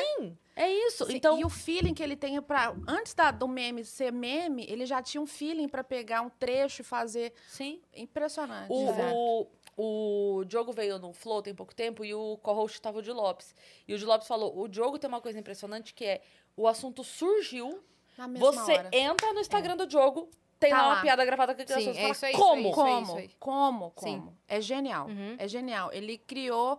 E sempre uma novidade, É. né? É. Gente, Deus me perdoe. E ele faz umas piadas tão sensacionais. Eu, tenho- eu lembro uma. Porque agora ele, ele parece meu filho direto, porque ele é assim, genial. E Reels, Reels, Reels. Total, Reels, total. é. Teve uma que ele fez uma piada. é, já juntando guerra, mundial, futebol. Ele juntou tudo. Gente, velho, que cara gênio. Ele é gênio, ele Ele é é- gênio. ele é às vezes ele me gênio. chama assim do nadão, sei lá, às vezes duas da manhã, fala assim, desculpa o horário, mas é que eu tô pensando numa piada que eu vou gravar amanhã, e a voz do Google seria perfeita pra, pra, pra falar comigo enquanto eu leio a notícia. Yasmin, cara, por favor, só fala esse texto aqui pra mim. Daí eu vou lá e gravo pra ele. Maravilhoso. Eu, e participo do, do show dele, como, como voz Tem- do Google. O Diogo tem um nome de programa que eu acho mais incrível de todos, que ele fez um- uma época no canal dele, do YouTube. É, ele, ele viajava fazer show, porque ele viaja fazer show há mil anos. É, não tô te chamando de velho, Diogo, agora foi só força de expressão mesmo. Pareceu um fritada de graça aqui agora. É, ele viaja muito, então ele começou, cada vez que ele chegava numa capital, ele gravava um vídeo mostrando a capital e tal. Isso tem É. muitos anos, muitos anos. E o nome desse quadro era Portugal Descobrindo o Brasil. Puta merda. Muito bom, muito, gênio. genial. É. Puta gênio. Muito gênio. Fala assim, ok, você faz o que agora? Nenhum nome vai ser tão bom quanto esse. Não. É o nome do cara. E ele. Sim. Acabou, acabou. Obrigada, Cara, tchau, gente. A primeira participação que eu fiz, é, quando comecei, quando viralizei na internet, fui fazer participação lá no UTC dos Castro Brothers. E eles gravavam ali no estúdio do Diogo. Eu não sabia, só fui lá gravar e o Diogo não tava. Aí, do nada, eu lembro que a gente tava no meio da gravação, o Diogo chegou, ele nem, não me conhecia, ele teve, assim, a, a humildade de perguntar o que, que eu fazia e Ai, tudo mais. amor. Aí eu contei da- das imitações, ele gravou story comigo, falou, tô aqui com fulano, com a Yasmin, ela vai fazer agora tal voz. E me mostrou no Instagram dele, ele não me, ele não me devia nada, sabe? E ele pegou e fez isso, me mostrou, me Muito marcou, foda. me divulgou, me incentivou. Gente, o Diogo realmente ele é fora da curva. Muito ele, legal. Ele é uma generosidade Eu lembro que uma vez eu fui fazer risorama lá em Curitiba. Ele não conhecia. Inclusive tá chegando, galera de Curitiba, a Alô, tá chegando. alô, galera, alô, galera. É, ele não conhecia meu trabalho. Aí depois que eu fui, o show, pá, show alto pra caramba e tal, ele me abraçou, falou, cara, obrigado você ter vindo. Eu falei, que cara, obrigada eu. Sabe, ninguém me conhecia, ninguém sabia do meu trabalho. Foi uma aposta, né, digamos assim. E ele apostou, no- e me convidou e foi assim, poxa, o Diogo realmente, eu não sei esboçar, só sei elogiar. Sim. É, ele é muito Ele já veio aqui, foi muito Deixa eu só te perguntar também. uma coisa. Você quer beber alguma coisa? Um refri, uma água de coco, um suco? Quero uma água, Mais bom. uma água? Beleza. uma aguinha. Boa. E, mas deixa eu te falar uma coisa. É, a já conversamos sobre isso com algumas pessoas. É muito. É, é muito claro quando você vê, e hoje você já tá no palco há muitos anos e você deve ter essa visão também.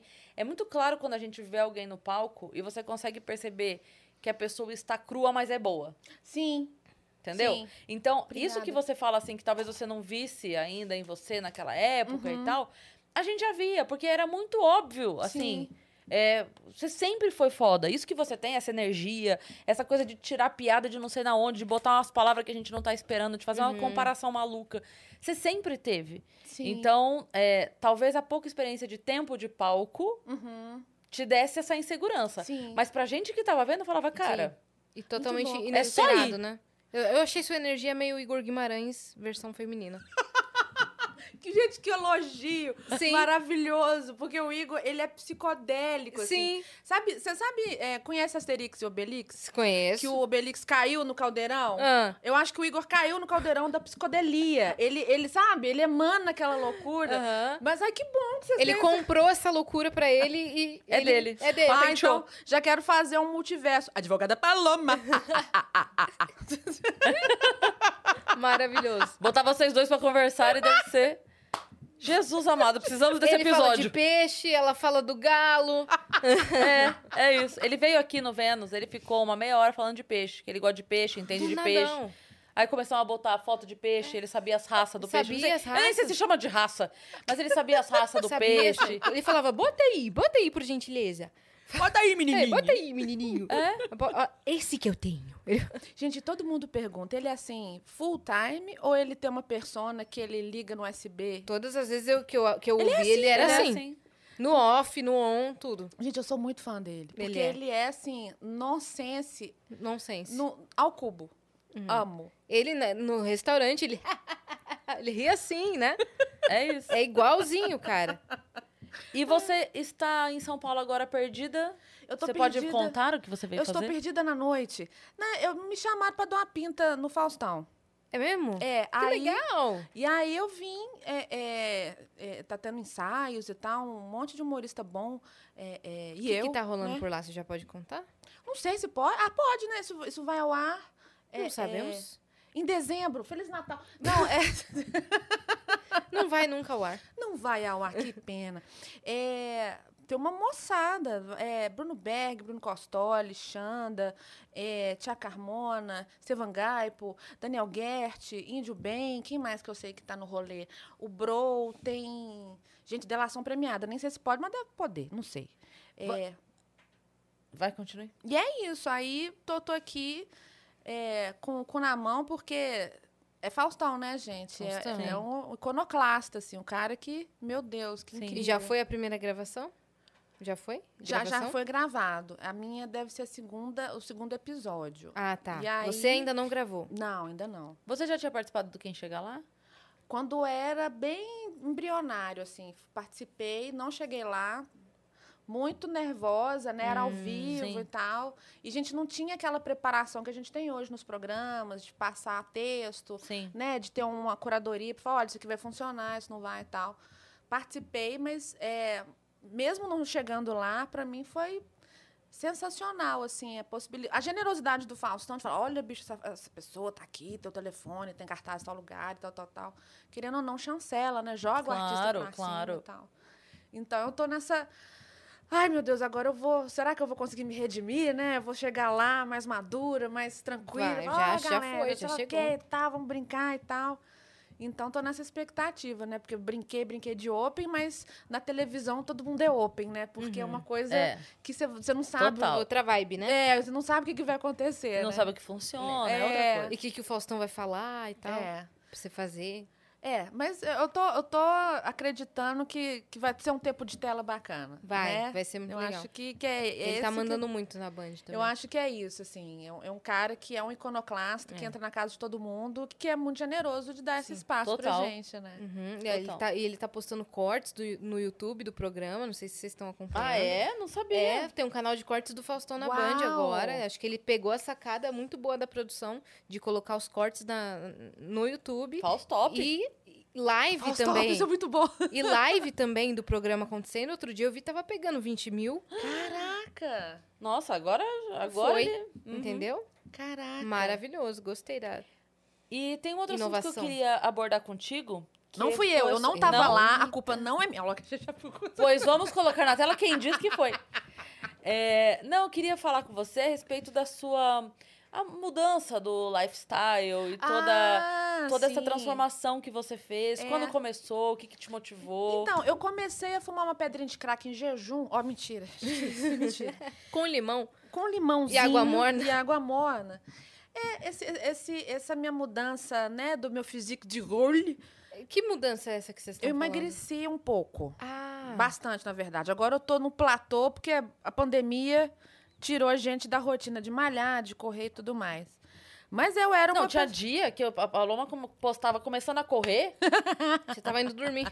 Eu, não, ela postava começando a correr. Aí eu acordava, fazia as coisas, podia usar e-mail, almoçava, saía pra trabalhar, voltava do show, a Paloma voltando pra casa dela. Falava, meu Deus do céu. Ela correu Ela de, foi de ela BH só- ao Rio. Ela Começava a correr como ela fala. Ela ia embora. ia embora. eu, não, eu comecei a criar uma rotina de correr 10K, né? Umas três, quatro vezes por semana. Que legal, pô. Mas, é, mas foi uma. um- foi uma consequência. O meu emagrecimento foi uma consequência de uma busca desesperada por qualidade de vida. Assim. Eu estava muito deprimida, eu sou uma pessoa tem uma condição de depressão, mas que já estou medicada. Eu, eu brinco porque agora eu consigo brincar com isso. Uhum. Mas a depressão é uma doença que pode ser tratada Sim. e você ter uma qualidade de vida. E teve uma época E é importante vida- você dizer isso, porque a gente está num momento em que muitas pessoas estão passando por isso e, de Sim. repente, tem ainda preconceito, a É. vergonha, Uhum. aquela coisa Não de, quer ah, mas... ser diagnosticado com. É. É. Ah, mas se eu pedir ajuda, vou ser zoado, vão me olhar Sim. feio, é, eu vou- Sim. sou fraco. Sim. Ou qualquer, Não vou querer tomar remédio. É. qualquer bobagem limitadora que pode impedir uma pessoa de buscar ajuda. Então, É. é importante a gente dizer que é uma doença, porque assim, cara, se você quebra o pé, você vai no médico, Sim. né? Se você pega uma bereba na mão, você vai no médico. Uhum. Então, Sim. pelo amor de Deus, é uma doença, procure um médico, se trate, por favor. Não espere chegar, porque eu vi uma publicação outro dia falando muito assim, é, é, é sempre uma bobagem até que a pessoa... É, é sempre uma bobagem, tipo, ah, depressão, bobagem. Até que acontece alguma coisa séria. Sim. Sim. Até que a pessoa tire a própria vida. É. Uhum. Até que a pessoa. Aí, ai meu Deus, como assim que eu não percebi? Sim, porque todos os sinais que ela deu, você tratou Todos como bobagem. sinais. Sim. Falou ficou que é tratando como frescura, que é bobagem? preguiça. É isso. Sim, e, é e isso. as pessoas, quando não tem um caso na família ou não sofrem dessa condição, eventualmente falar é frescura. é, E eu cheguei num ponto em que eu queria, de fato, acabar com a minha vida. Era um sofrimento tão grande que eu já não sabia como lidar com a minha existência. Às vezes as pessoas tentam, eh, pedem para a gente explicar o que, que a gente sente. A sensação é que a gente não consegue estar na nossa presença. É um sofrimento mental tão grande que a gente não sabe para onde ir. E aí, eh, cheguei no ponto de me cortar, de- sabe? É, é muito sofrido. Hoje em dia, eu tenho uma tranquilidade para conversar sobre isso e sempre que as pessoas me perguntam, eu quero ajudar, quero conversar, dar o meu relato, porque tem muitas pessoas que acham que não, eu consigo sair disso sozinha. E aí eu sempre tento criar uma referência.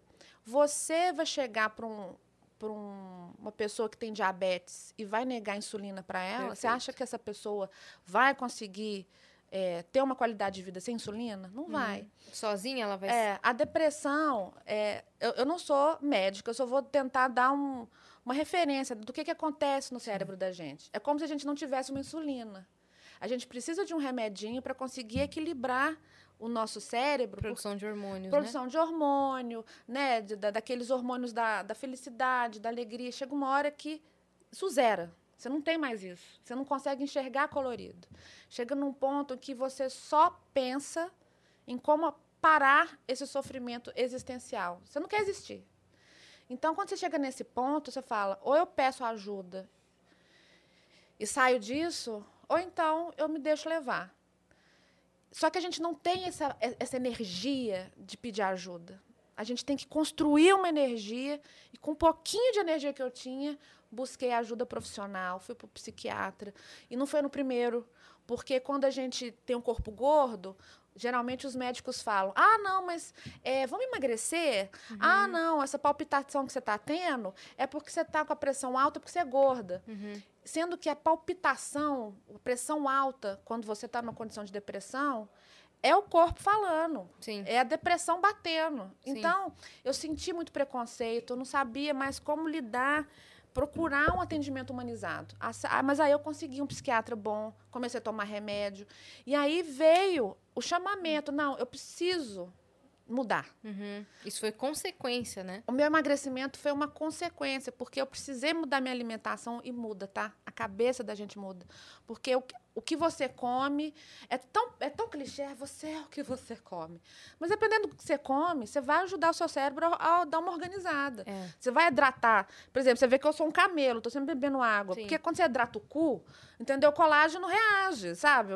E, e- e eu realmente tive que fazer essa mudança e o emagrecimento é uma consequência. Mas aí, já que né, a consequência é você ficar com a chapa mais arrumada, né? Uhum. Vamos que vamos. Melhor- vai melhorando um Vai pouco melhorando. de tudo, né? é. Mas só o fato de você também ter uma rotina e, tal, e uma constância de exercícios também te Sim. tirou daquele limbo que você tava, né?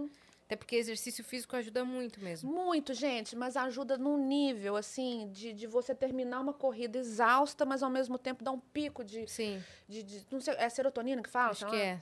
Então- Serotonina. dá um pico de, de, de, de- de felicidade. É, um- é um- é como se fosse uma droga do bem. E cada vez que você corre, você. Ah, eu quero mais. Sim. Então você cria uma rotina. Então, para mim, né? Você, ah, você é psicodélica, você é igual ao Igorzismo e tal, mas eu tenho é, TDAH.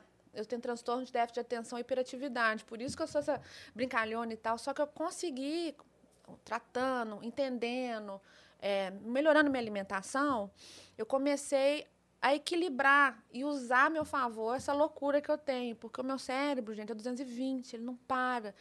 Então, agora eu consigo usar isso a meu favor. Eu brinco, eu interajo, tento modular. Por isso que eu fico preocupada com o coleguinha, porque eu sou muito expansiva. Falo muito alto. Mas é porque é uma condição que eu tenho. O cérebro está aqui, fritando. E quando você está no espectro de depressão, você vai para angústia. Você fica remoendo um monte de minhoca na cabeça. É muito O sofrido. negócio que você fez em 2007. É, aí fica, aí você vai dormir. resolvido. é. Aí você abre de madrugada uma tela. Merda que você falou no Aham. terceiro ano do segundo grau. E aí, com a medicação, com a alimentação, com o exercício, isso você, você passa por isso com mais qualidade de vida. Meu, meu psicanalista atual, ele é, é genial. Ele fala, Paloma, você não tem que exorcizar, você só tem que atravessar o fantasma, porque ele vai existir em algum momento. Não tem como você exorcizar, agora acabou, não. Tem Faz que ter parte- ferramentas pra. Faz parte da nossa jornada, mas quando você vê o fantasma e você consegue atravessá-lo, é uma vitória que você está tendo, entendendo que você tem uma bagagem, eventualmente ela vai aparecer, mas você vai conseguir respirar, vai conseguir raciocinar. Não, isso, isso não, não é tão difícil, isso não é, não é, não é você. Faz parte da sua jornada.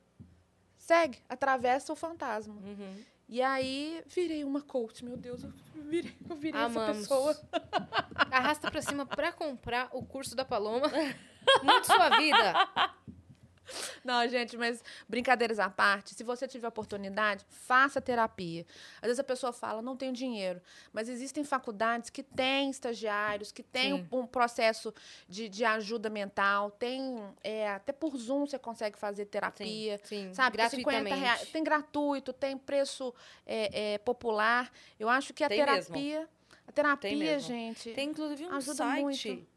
que a pessoa consegue. é Isso que você falou, 50, 60 reais com pra fazer a terapia por Zoom, Uhum. de vários, vários lugares, assim. Tem que eu já vi. Twitter.com.br. Sim.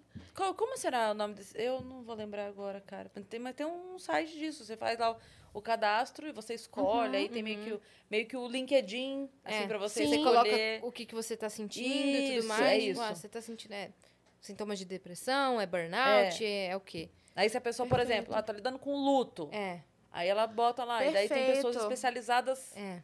É, porque às vezes pode ser uma coisa muito pontual, Pontual, mesmo.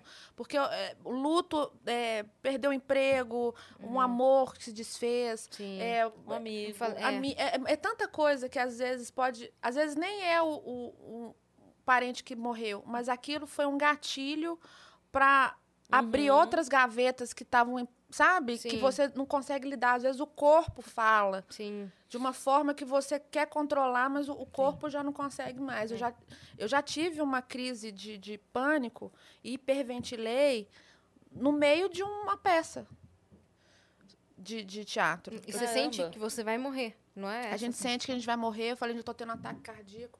Meu Deus do céu. E era um shopping, é, era um teatro dentro de um shopping. Meu Deus. E aí, é, pega a cadeira de roda, leva a menina, tira a pressão. Aí é aquela coisa, ó, na época eu tinha um corpo gordo. Ai, meu Deus, tô com a pressão alta, a menina tá morrendo de gorda, não sei lá o que, tal, tal, tal. Não, é porque a pressão vai no teto quando você tem uma crise de pânico. Uhum. Então, até isso a gente tem que ficar antenado, né? A gente tem que perder esse preconceito com o corpo gordo e entender que era uma outra coisa, não tem a ver com, com, com o corpo gordo. Mas, é...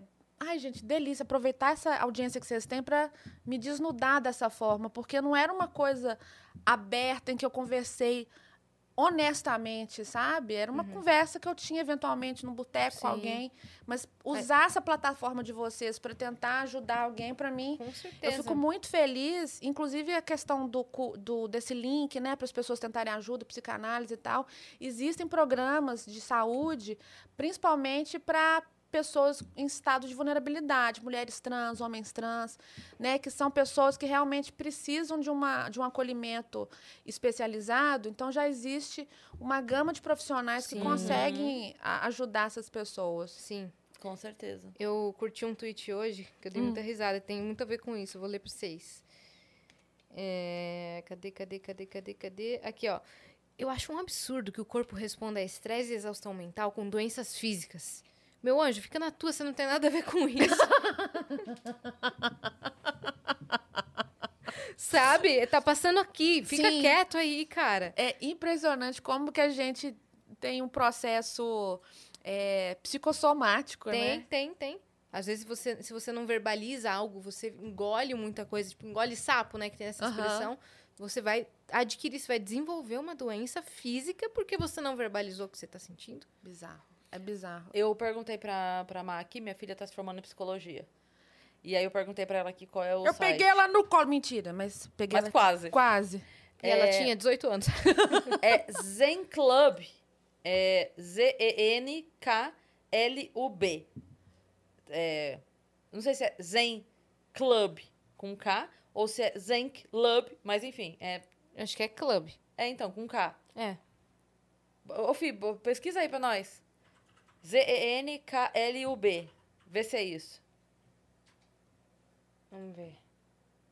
Que aí a gente já passa o serviço aqui completo. Ai, que É isso mesmo. maravilha. Zen Club. Ah, Zen ó, Club, Aí tá vendo? Você coloca o motivo. Tá vendo? E são Ó, tipo consultas bem acessíveis, é isso? motivo, Valores de sessão, você pode botar teu limite aqui, ó. Clica Ah, aqui, Fi, pra gente ver que aqui, ó. legal. Ó. Que Aí, ó. perfeito, Tá 60,99. Aham. Aí você, você bota o teu limite. Não quero pagar mais do que isso, e aí você consegue. Legal, bem acessível E aí mesmo. cada um faz a tua apresentação, diz onde se formou, da onde é e tudo mais. Uhum, Fala tem o. CRP, bacana. tudo. Aí aqui você já consegue. Pode clicar fora, Fi. Ó, daí aqui, é porque aqui tem alguns que já estão, né? Mas, tipo, aqui Aham. você já marca na agenda, ó. Que perfeito. Você já vê ó, quando a pessoa Hum. tem disponível e tal. Que perfeito. E assim, é, para quem nunca fez terapia, gente, é uma- eu, eu não, eu não sei se eu vou saber explicar, mas quando a gente elabora, a gente bota para fora um sentimento, começa a investigar por que, que a gente é o que a gente é, ou uma angústia que a gente não sabe nem o, por que, que a gente está angustiado, na terapia, às vezes você verbalizando, no final, você começa a chorar, mas é porque você tirou um peso tão grande do ombro É. que parece que abre uma, uma, uma porta no seu cérebro que você chora de emoção. Mas, gente, era isso. Uhum.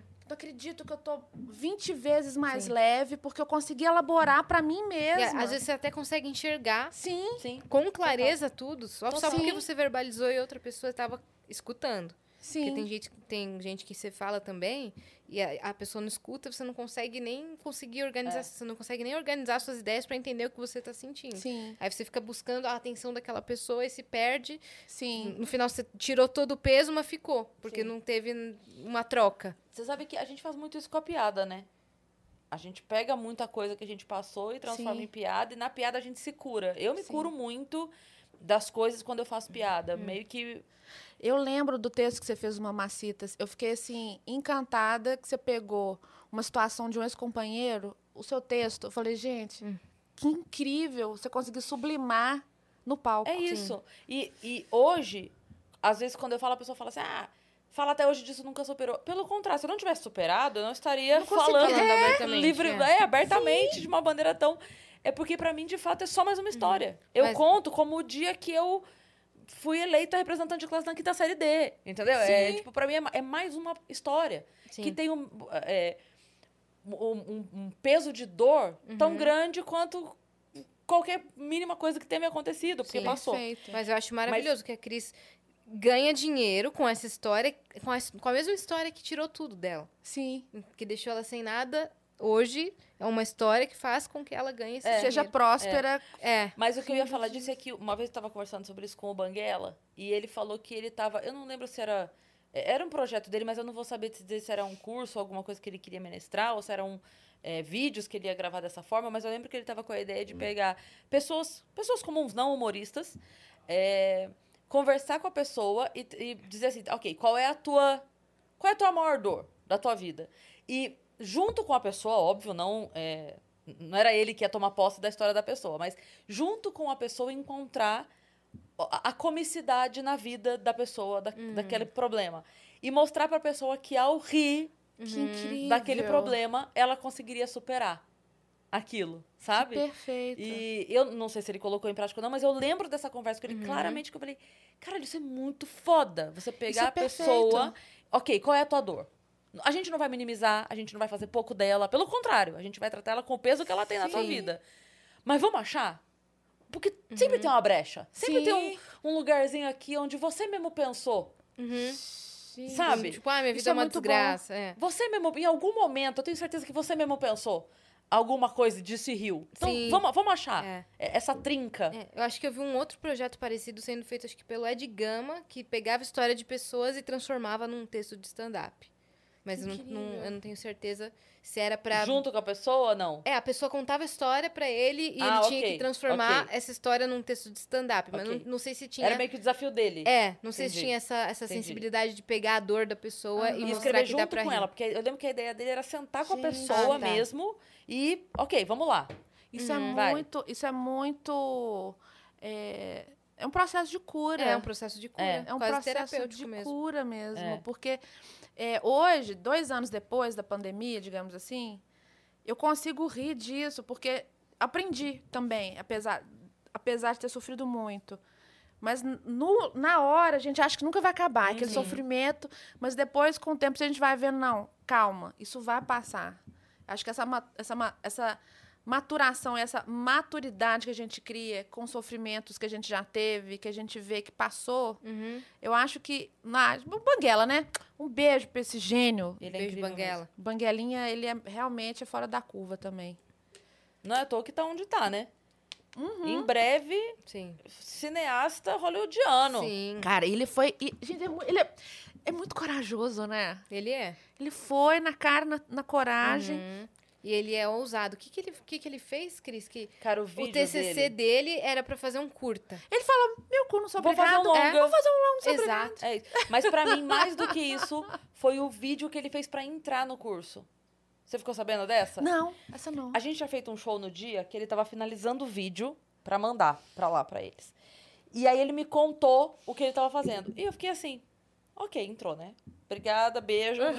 É, era só isso que você queria me contar? Tchau. Se eles não te aprovarem, eu vou Eu lá. vou lá. Porque, é, como que é o nome da escola que ele tá, meu Deus? Harris, como é que é? Ai, É meu em Nova Deus. York É, é o nome de Chicago? um, de um Chicago. comediante. É o nome de um comediante. Ai, meu Deus. Ô, Fih, pesquisa pra gente. Escola de, comé escola de comédia em Chicago. Harold's. Harris. Harold's. Harold. Ah, caralho. Harold Sisson Friends. Ver. É, ai. Achou? Ai, gente. P- Pesquisa aí enquanto isso. E aí o que ele fez? Ele pegou todos os filmes de comédia que, que esse cara fez, assistiu um por um e escreveu as falas do cara. Tipo assim, ele, ele anotou todas as falas que o cara tinha, beleza. Aí ele criou um roteiro Não. com as falas do cara. Second City. Pronto, pa- vai pra baixo, vai pra baixo que a gente já descobre qual foi o curso. Harold Ramis. Harold Ramis. É isso. Harold, Harold. É, e aí ele pegou todos os filmes que ele fez, anotou tudo, e aí ele criou um roteiro onde ele conversava com o Harold. E. a- porque o Harold é falecido, ok? Então ele pegou todas as falas e ele interagia. Só que, imagina o seguinte: cada hora que a câmera cortava pro Banguela e pro cara, às vezes era outro filme. Porque ele pegou cada fala de um lugar. Gente. Só que aí ele criou um roteiro onde a história do roteiro era ele indo pedir pro Harold dicas de como entrar no curso.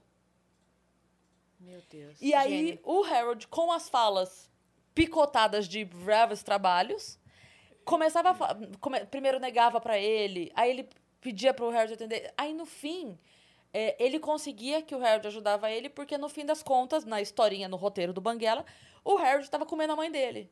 E meio que era, era uma coisa que a mãe dele conseguia. Ele botou até a mãe dele pra gravar.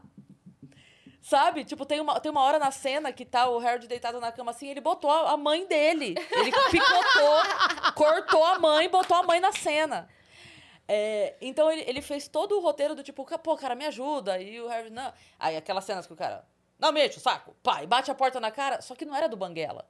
Ele se botou na cena. Então ele editou, Meu fez Deus. roteiro, atuou, editou e mandou este vídeo pra lá. Como Obrigada. que não aprova? Como que não aprova um cara Foi desse? Gente, ali já era o TCC. Entendeu? Já. Esse era o curso que os caras queriam pro TCC. Ele, ah, porque eu não sei se. Eu falei, Banguela, você tem alguma dúvida Deus do céu. O cara com dúvida ainda. que vão te aceitar, que vão te querer lá? Banguela, tu é um gênio, cara. Aceita, Será receba. que, será que existe esse vídeo? Eu acho que deve ter esse vídeo Deixa no, eu ver. no YouTube dele. Cara, o Banguela é fora da curva também. Não- não- ah, de- esses meninos, gente, é uma coisa. Eu sou muito fã. Foi muito foda, assim, o que ele fez. Foi muito foda. Não, imagina você pensar, você conseguir pensar isso, gente. Essa coisa de tarada. Banguela, você, essa coisa de Ou o outro Eu extremo, não né? achei que não.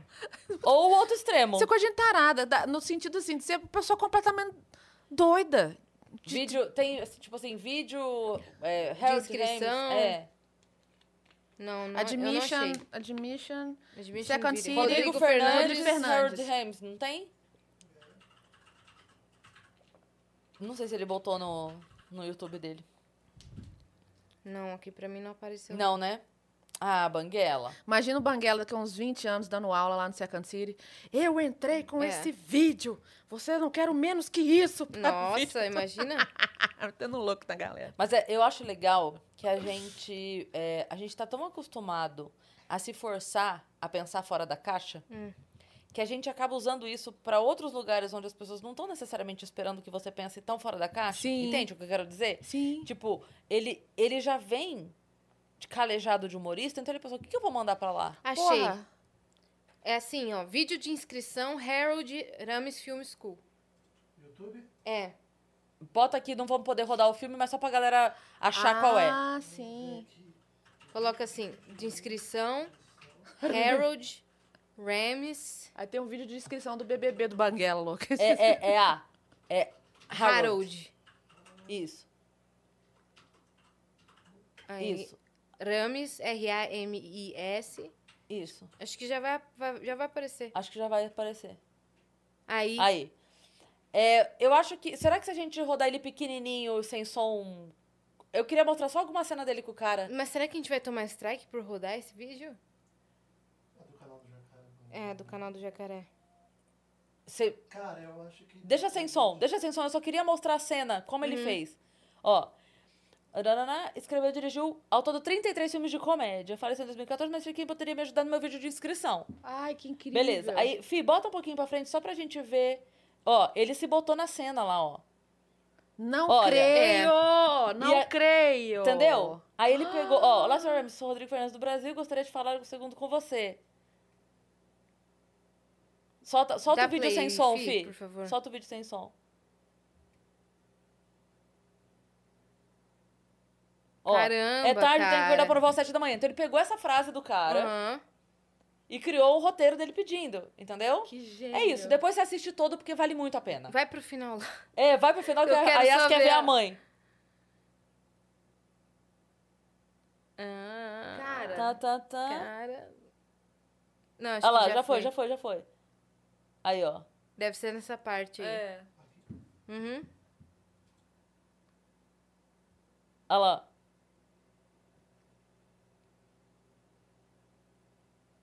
Olha lá. Aham. Tipo, é a hora que ele. Gente do céu. Então acho que não, não teve a cena da, da mãe inserida. Aham. Mas, tipo, ele, ele bota isso aí. É, É um plot que ele twist pede, É, maravilhoso. ele pede no final, ele insiste, insiste, insiste, até uma cara que fala, tá bom, beleza. Dele, ah, mas por que você mudou de ideia? Dele, ah, porque a sua mãe fez bolo. Dele, como é que você sabe que minha Como é que você sabe que... Ei! Muito É bom, muito bom. Maravilhoso, né? Gente, Maravilhoso. Banguela, volta, gente. Vamos fazer coisas. Deixa ele lá, que ele vai ser muito gigante ainda. Vai, Muito vai. maior. E, mas eu, eu tava falando isso porque eu- da nossa é, capacidade ou necessidade até de criar alguma coisa diferente, vou te contar uma coisa que eu fiz. Fui chamada para dar uma palestra sobre liberdade de expressão. Tem alguns anos isso, Amo. pro EPL, que é, é Estudantes pela Liberdade, que é o Student for Liberty no mundo, e aí tem aqui no Brasil. E aí eles fizeram um evento sobre liberdade em várias ramificações. E aí, na liberdade de expressão, me chamaram para falar. E aí eu, beleza, ok, isso tem. Foi 2016 isso, então tem bastante tempo. E eu falei, cara, eu não sou autoapresentável, entendeu? Não é o Porchat que você fala, agora pra falar sobre expressão, Fábio Porchat, todo mundo! Aham. Eu não sou autoapresentável, então eu precisava. Tipo assim, quem que é essa pessoa pra vir falar pra gente, cara, sobre liberdade de expressão? Quem é essa, quem é essa criatura? Aí o que, que eu fiz? Eu falei pro cara, falei, olha, é, vai me anunciar como é que vai ser e tal. Tem telão, tem telão. Eu montei um vídeo com umas 20 piadas do Fritada Amo. de famosos que aí sim são autoapresentáveis. Então, Diogo, Murilo Couto, é, Rodrigo Capella. Tipo, os caras grande só me detonando. Ah, Cris Paiva não sei o quê, Cris Paiva não sei o quê, Cris Paiva não sei o quê. E daí, quando o cara me anunciou, pá, soltou o vídeo no telão. E aí, eu, eu caminhei até o púlpito, fiquei lá quietinha no escuro esperando e o vídeo rolando. E dali, dali, dali, dali. Quando acabou, plum, fechou o vídeo, abriu. Eu falei, então, eu quero começar dizendo que eu sou a favor da liberdade de expressão até quando ela é contra mim. Pei. Pei. É isso. Pei. E aí, daí, E foi isso. Amo, Boa noite. amo. Espero que tenham aprendido algo. e aí foi Amo. muito legal, porque Amo. disso eu comecei a falar sobre as coisas, sabe? Amo. Já quebrou o gelo muito bem. Com, com os caras que daí sim eles conheciam. Aham. Aí sim, oi, caralho, como assim todos esses caras falando dela? Então, deve ser alguém. Sabe Não, assim? genial, genial, porque começou com a sua premissa, né? Que você acredita na liberdade de expressão, no- né, da, da maneira ampla. Você elaborou. Gente, mas E é aí entreguei com as pedras do fritada. Maravilhosa. muito legal, foi muito legal. Maravilhosa. E aí é isso. Mas, eh, mas tudo isso para dizer que eu acho que a gente tem a necessidade Sim. de ser diferente. Porque como a gente tá o tempo todo pensando como é que eu posso entregar isso pra plateia de uma maneira que ela nunca tenha pensado antes. Como que eu vou entregar isso pra plateia? Sim, Todo mundo viu sofá. O que, que eu vou falar de sofá que ninguém nunca tenha falado? Uhum. perfeito. Né? Nossa, gente, só, eu não vi, mas você narrou pra mim um- uma timeline. Gente, muito perfeito. Tem isso gravado? Não, eu quero ver isso também. O quê? Do, da, da, Da sua- palestra? É? Não tem. Hum, caramba, tem. Cris. Ai, Não gente. tem. Não tem. Porque eu acho que tem que ter esses debates sempre, porque assim, eu sei que eu tenho uma cabecinha, uma, uma jornada, uma- um- mas eu acho que a gente tem que ter uma troca para eu saber sua jornada também, para a gente entrar numa convergência, né? Porque Sim. se a gente ficar só na nossa bolha, vendo só um tipo de coisa, a gente bitola, Sim. né? Então, eu, eu- adoro, porque eu acho que você é a rainha da retórica, assim. Tem coisas que eu não concordo com você, mas eu paro pra ver você falar. A Anne fala a mesma coisa. Mas é. Teve um dia que você virou trend topic, porque você recebeu aqui a Titi. Sim. Aí você virou Foi. trend topic e falou, gente, o que, que a Cris Paiva aprontou? Vamos ver. Vamos ouvir ela falar. Lá vem ela. e ela. E aí, você fez toda uma caminha, apresentou sua- o seu ponto de vista, falou que é isso, isso, isso, isso, isso. Eu falei, tá vendo, gente? Dá pra conversar, mesmo tendo entendimento diferente, sabe? E é lindo o que você Sim. fez. Você bateu um papo com ela e você explicou seu ponto de vista, ela explicou o ponto de vista dela. E, e eu falei, cara, que foda. Aquilo ali... Ah! Mas, Falei, Paloma, tem uma coisa que eu acredito do fundo do coração, que as pessoas. Eu espero que as pessoas entendam que o nosso problema não é o outro. O outro vê uma solução diferente Aham. pro problema. Sim. Então eu sempre, eu e a Anne, a gente sempre se dá muito bem porque a gente entende que assim, ó, o nosso problema é este copo, Aham. ok? Ela acha que tem que pegar o copo e levar lá pra baixo pra lavar o copo. E eu falo, Anne, tem uma pia aqui. Aham. Vamos lavar o copo aqui. Então assim, o meu problema não é a Anne e o problema da Anne não sou eu. Isso, O nosso problema é o copo. Perfeito. As pessoas se tratam como se o problema dela fosse a outra pessoa. sim. O seu problema não é a outra pessoa. O seu- vocês discordam na solução. Sim. Só isso. Então, assim, ninguém quer que ninguém passe fome. A gente só acredita na solução de maneiras diferentes. diferentes, perfeito. Só. O nosso problema não, o meu problema não é você, o seu problema não sou eu. Nosso problema é a fome. Amo. Perfeito. Pronto. Brasil, urgente, Cris pra presidente. Pelo amor de Deus. Você nunca pensou, Não. de repente, se lançar na carreira política? Jamais. Porque eu acho que você tem um talento pra isso. Você meteu o louco. Eu tenho dois E- efeitos. Ah, ah. Um. Só como é que eram os dois efeitos? Só O primeiro é ser pobre. É, o segundo é ser, Ser honesto.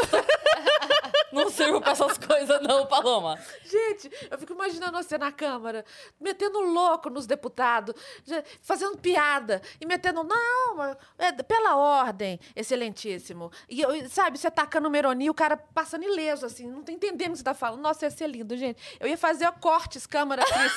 cortes, cortes da Cris. Cortes. Ia ficar o dia todo lá, TV Câmara. A Paloma, a Paloma assistindo. Cara, é, Gente, é- Durante a CPI da, da Covid, eu ficava assistindo, porque tinha um tal. Era um entretenimento. Era um entretenimento, gente. É, gente, eu tava achando. é, é, pa- parecia que eu tinha entrado no caldeirão de LSD e eu ficava vendo aquilo ali, gente. Tinha um tal de Renzi, um, um Ah. senador Renzi, que ele. é, A gente fazia o bingo do Renzi. Porque tinha dia que ele apresentava um estudo de Covid de uma, um- de uma atriz pornô.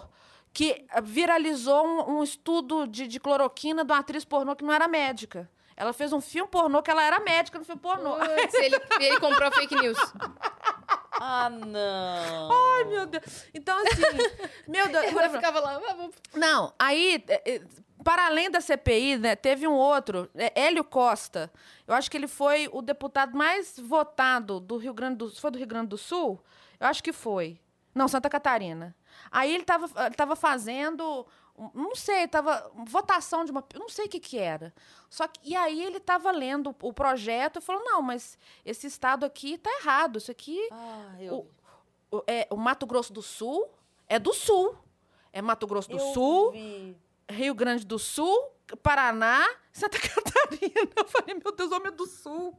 E ele me coloca o Mato Grosso do Sul, na região Sul. Você fala, gente, eu tomei um ácido, eu não tô acreditando nisso. Porque se Eu o tô cara escutando isso mesmo. tudo bem se o cara fosse de outro estado, confundiu, mas o cara era do sul do país. Aham. Você fala, não, Mato Grosso do Sul é do sul. Tá aqui, ó. Ele é do sul. Eu falei, meu Deus do céu. Pra Onde é que a gente tá indo? Onde é que eu tô? Será que eu tô. Não, e o mais louco é que ele nem considerou que entre o Mato Grosso do Sul. Não é, não é que assim, ó, não é se confundir na linha, Aham. uma linha pra baixo e uma pra cima. É que entre o Mato Grosso do Sul e o Sul tem o Sudeste inteiro. Inteiro. Tipo, Precisava ele ser do Sudeste antes. Aonde que no sul ele Entendeu? colocou o Mato Grosso do Sul? Não era, Aonde? não era só pular, não era só tirar do Centro-Oeste e passar pro Sul. Tem uma coisa acontecendo aqui no meio. Não, ele pulou tudo. é do sul, é no sul. Ah, não, Sul é do Sul. Aí o povo começou a fazer piada. Não, porque o Uruguai do Norte, que faz linha com o Uruguai do Sul. Eu falei, meu Deus do céu, eu tomei uma droga muito pesada. Cara, é, é, é muito. O nível dos nossos políticos, né? do- dos nossos deputados. É, é um negócio assim que eu falo, gente do céu. E aqui em São Paulo, vocês têm um Ivolanda da política. Como é que me chama? O Mamãe Falei? que eu que ia pra rua pra apanhar. Ô, gente, aquilo ali. Ivolanda. Falando da política. Porque o menino fez sucesso assim, né? Indo pra rua apanhar, não foi um negócio assim? Aí eu vejo aquele menino. Gente. Ô, meu É. filho. Fala mais nada, não. Eu- Mamãe não falar- fale mais.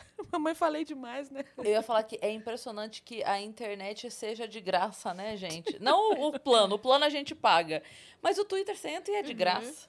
Outro dia viralizou, passou o dia inteiro viralizado a história do, do, do fican, ficante Comfort. Nossa, Que eu não viralizou. Não conheço. sei que lá, plus. Era, era assim, ó. O que a menina ia falar era. Fi, vai pesquisando aí, ficante Comfort, é, não sei o quê. O que a menina queria dizer é. O, o carinha mais top que eu tô ficando me viu com o carinha menos top que eu tava ficando e estragou meu esquema. Era isso. Tipo assim, ela fica com É. alguns. Uhum. O que ela- a mensagem era: o carinha top, putz, me viu com o outro, agora me fudi. Sim.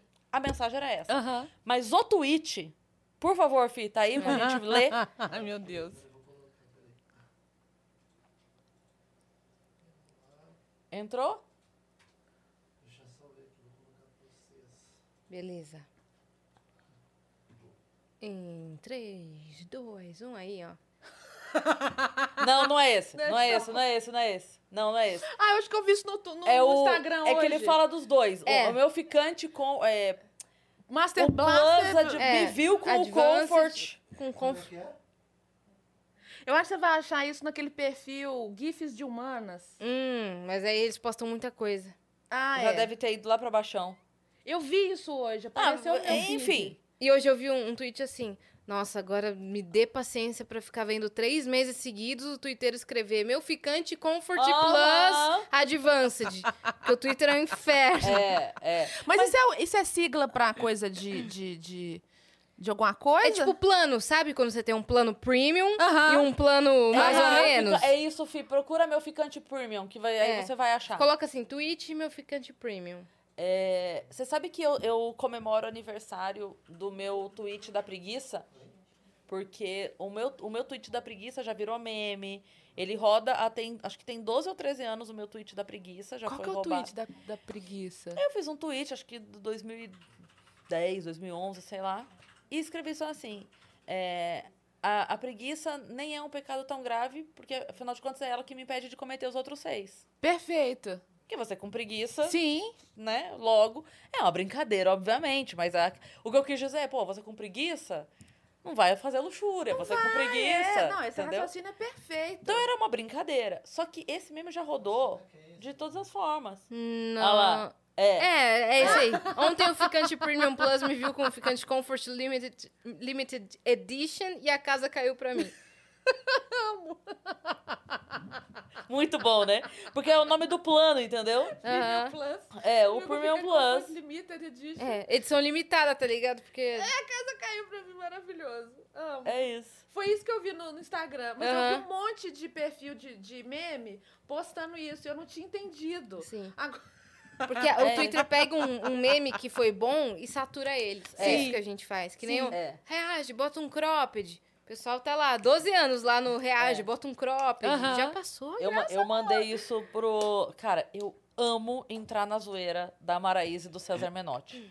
Você quer. Olha, como eu dou risada. No dia que foi ao ar o de noite da Maraísa, Eu casando vi. com o Danilo, como eu dei risada, Eu adorei meu Jesus episódio. amado. Até com o Sérgio Maroni eu brinquei. me conta essa No ator. Twitter. Ah, Porque a Maraísa brinca no Twitter que ela interage com o César Menotti, ela interage com o Danilo e agora com o, Sé- com o Sérgio Maroni também, a brincadeira lá. aham. E aí bota o Maraísa e seus três maridos e tal, não sei o quê. Cara, Ela flerta com os três no é, Twitter, só que entendeu? assim, o Cezinha é casado, o É. Cezinha é casado, a mulher dele é amiga da Maraísa. Aham. É uma grande brincadeira. Só que daí elas foram no programa do Danilo e fizeram um casamento lá. E foram até o fim. Vestiu de noiva, teve, teve tudo. E aí, é, enquanto tava rolando o programa, ela tava comentando no Twitter e eu tava ali junto. Quando, e aí tem o lance dela de Sérgio Maroni sim ou não. Até o Danilo botou o vídeo do Sérgio Maroni dos tomates. Você lembra do vídeo do Sérgio Maroni dos tomates? Dos Não, tomates. dos tomates não lembro. Não, é um vídeo que o Sérgio Maroni vai mostrar. Ele tem uma plantaçãozinha, assim, um, um pezinho de tomate. Aí ele vai mostrar. Só que ele tá com o celular assim, ó. E aí ele, ah, não sei o que, os tomates. Ele vira. Quando ele vira, ele tá só de cueca. E aí todo mundo ficou, tomatão, hein, Sérgio Maroni? Tomatão!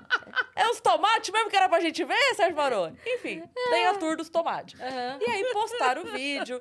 E aí a Maria falou, não, gente, eu nem tinha reparado nisso, gente. Não, não sei o quê. Ok. Como rolou o casamento da Maraísa com o Danilo, sobrou quem? Sérgio Maroni. Aí eu só postei assim... é, Alô, Sérgio Moroni, adoro tomates, me liga. Postei assim. Cara, deu não sei quantos mil likes, sei lá, a galera pirou. Tipo, meu Deus, a Cris Paiva! É, Enfim. E aí depois você falou isso do cropped, porque daí depois o Cezinha fazendo que, que tava magoado, né? Porque tem que entrar na personagem. Foi falou, não vou nem comentar nada, estou aqui, não sei o que, não sei o que, não sei o que. Aí ele interagiu comigo. Ah, foi, porque eu tuitei pra ele falando que eu tava esperando ele entrar no final, cantando. Uhum. Porque a, a Maiara Maraíza tem uma música que fala, no dia do seu casamento, na igreja eu vou entrar. Eu falei, eu tava esperando ele entrar lá. Dele, não, não faria isso jamais e tal. Inclusive, Cris Paiva, nosso encontro está de pé, mandou pra mim, pra entrar na brincadeira.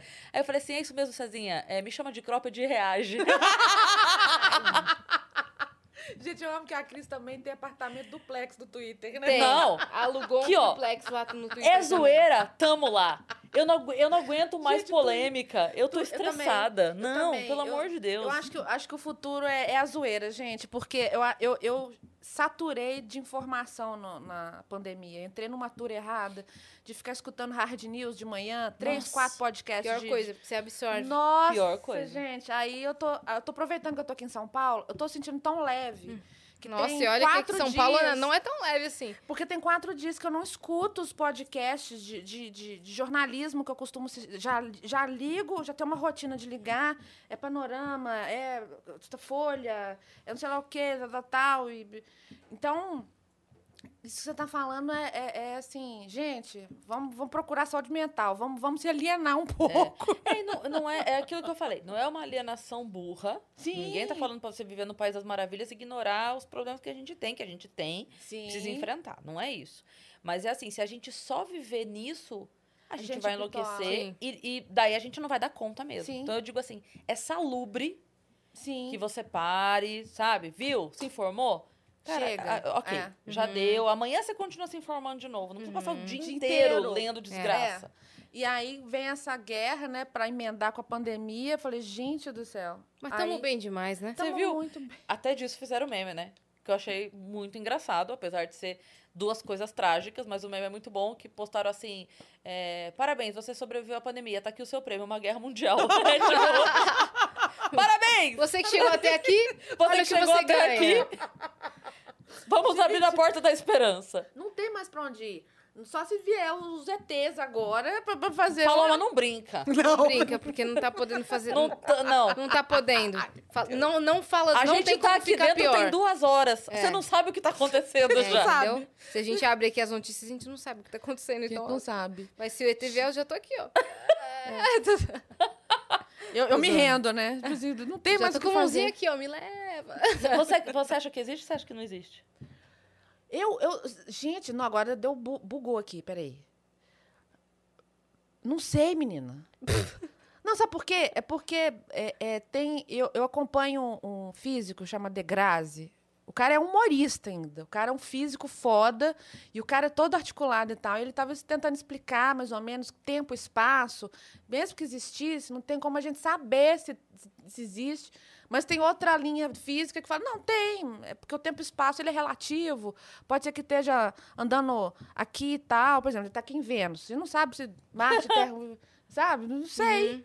Buguei agora. Não sei então, se eu, tem. eu também não sei, assim. Pra mim é, é um. Eu não sei se eu acredito, mas não duvido. Também entendeu? não duvido, Eu também não. não. duvido, não. Eu sou matéria não praticante. Quando alguém me pergunta. Desse universo todo, só a gente. Pois é, é muita pretensão, né? é muita. É Achar muita que pretensão. só a gente. É. Não mas sei. ao mesmo tempo eu fico pensando, tá, mas e daí? Tem uma, uma charge do Calvin que ele diz assim que é, a prova que existe vida inteligente fora da Terra é que eles nunca tentaram contato com a gente. Uhum. Pei. Verdade. É a maior prova de que existe vida inteligente É fora. porque a, a raça do ser humano é bizarra. É. Então a gente tá numa fase aí da, da, da- da pandemia, guerra e, e Serasa e nome sujo. Olha, se, Eu amei o tweet do Serasa no dia do consumidor. Feliz dia do consumidor. Pare de consumir. Eles tweetaram isso, juro por Deus. Maravilhoso. Eu acho que assim, é, se existe mesmo vida inteligente fora da Terra e eles já olharam pra cá, eu tenho assim a plena certeza de que quando a gente manda alguma coisa pra investigar em outro lugar, quando tá chegando eles fazem "Shhh". Não fala nada. Sabe quando alguém a bate tá na sua bem aqui. Sabe quando alguém bate na sua porta sábado de manhã? Mas e teoria de conspiração? Será que é, essas grandes potências, será que eles já não estão sabendo de alguma coisa? E para evitar histeria coletiva? Não. Eu, te, eu tenho uma eu tenho um sinal muito claro pra mim de que sabem. Vou te contar, já te contei, né? Sim, é do Obama, né? Uhum. Me conta aí essa menina. Obama, pós-presidência, porque o presidente, enquanto presidente, tem informações irrestritas. Aham, Então ele aham, sabe, Aham. ok? Só que Daquela de, área, área 51. é, área termo de confia- 51. confidencialidade, aquela coisa toda, blá blá blá. Então, tudo que ele sabe, ele sabe e tá lá sabido por ele, certo? Só que Aham. ele foi num um talk show, que eu não vou lembrar qual agora, mas ele estava lá dando entrevista no talk show. E aí o cara muito, hahaha, você não é mais presidente. Então, agora você não é mais presidente. Conta pra gente, existe ou não existe? Aí o Obama fala assim, é, não posso falar sobre isso. Aí ele fala, então existe, porque se fosse não, você diria só não.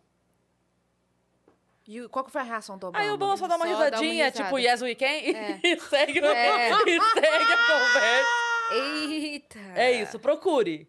Você você vê a cara dele. A hora que ele fala, ele dá uma, coisa tipo assim, não posso falar isso e tal. Daí o cara fala assim, então existe, porque senão você falava só não. É, não, não existe. Gente, e, se, e Ele pega meio que o cara no pulo, Aham, sabe? Aquela aham. de- desapercebido, te faz uma pergunta meio. Então é, porque senão você falava não.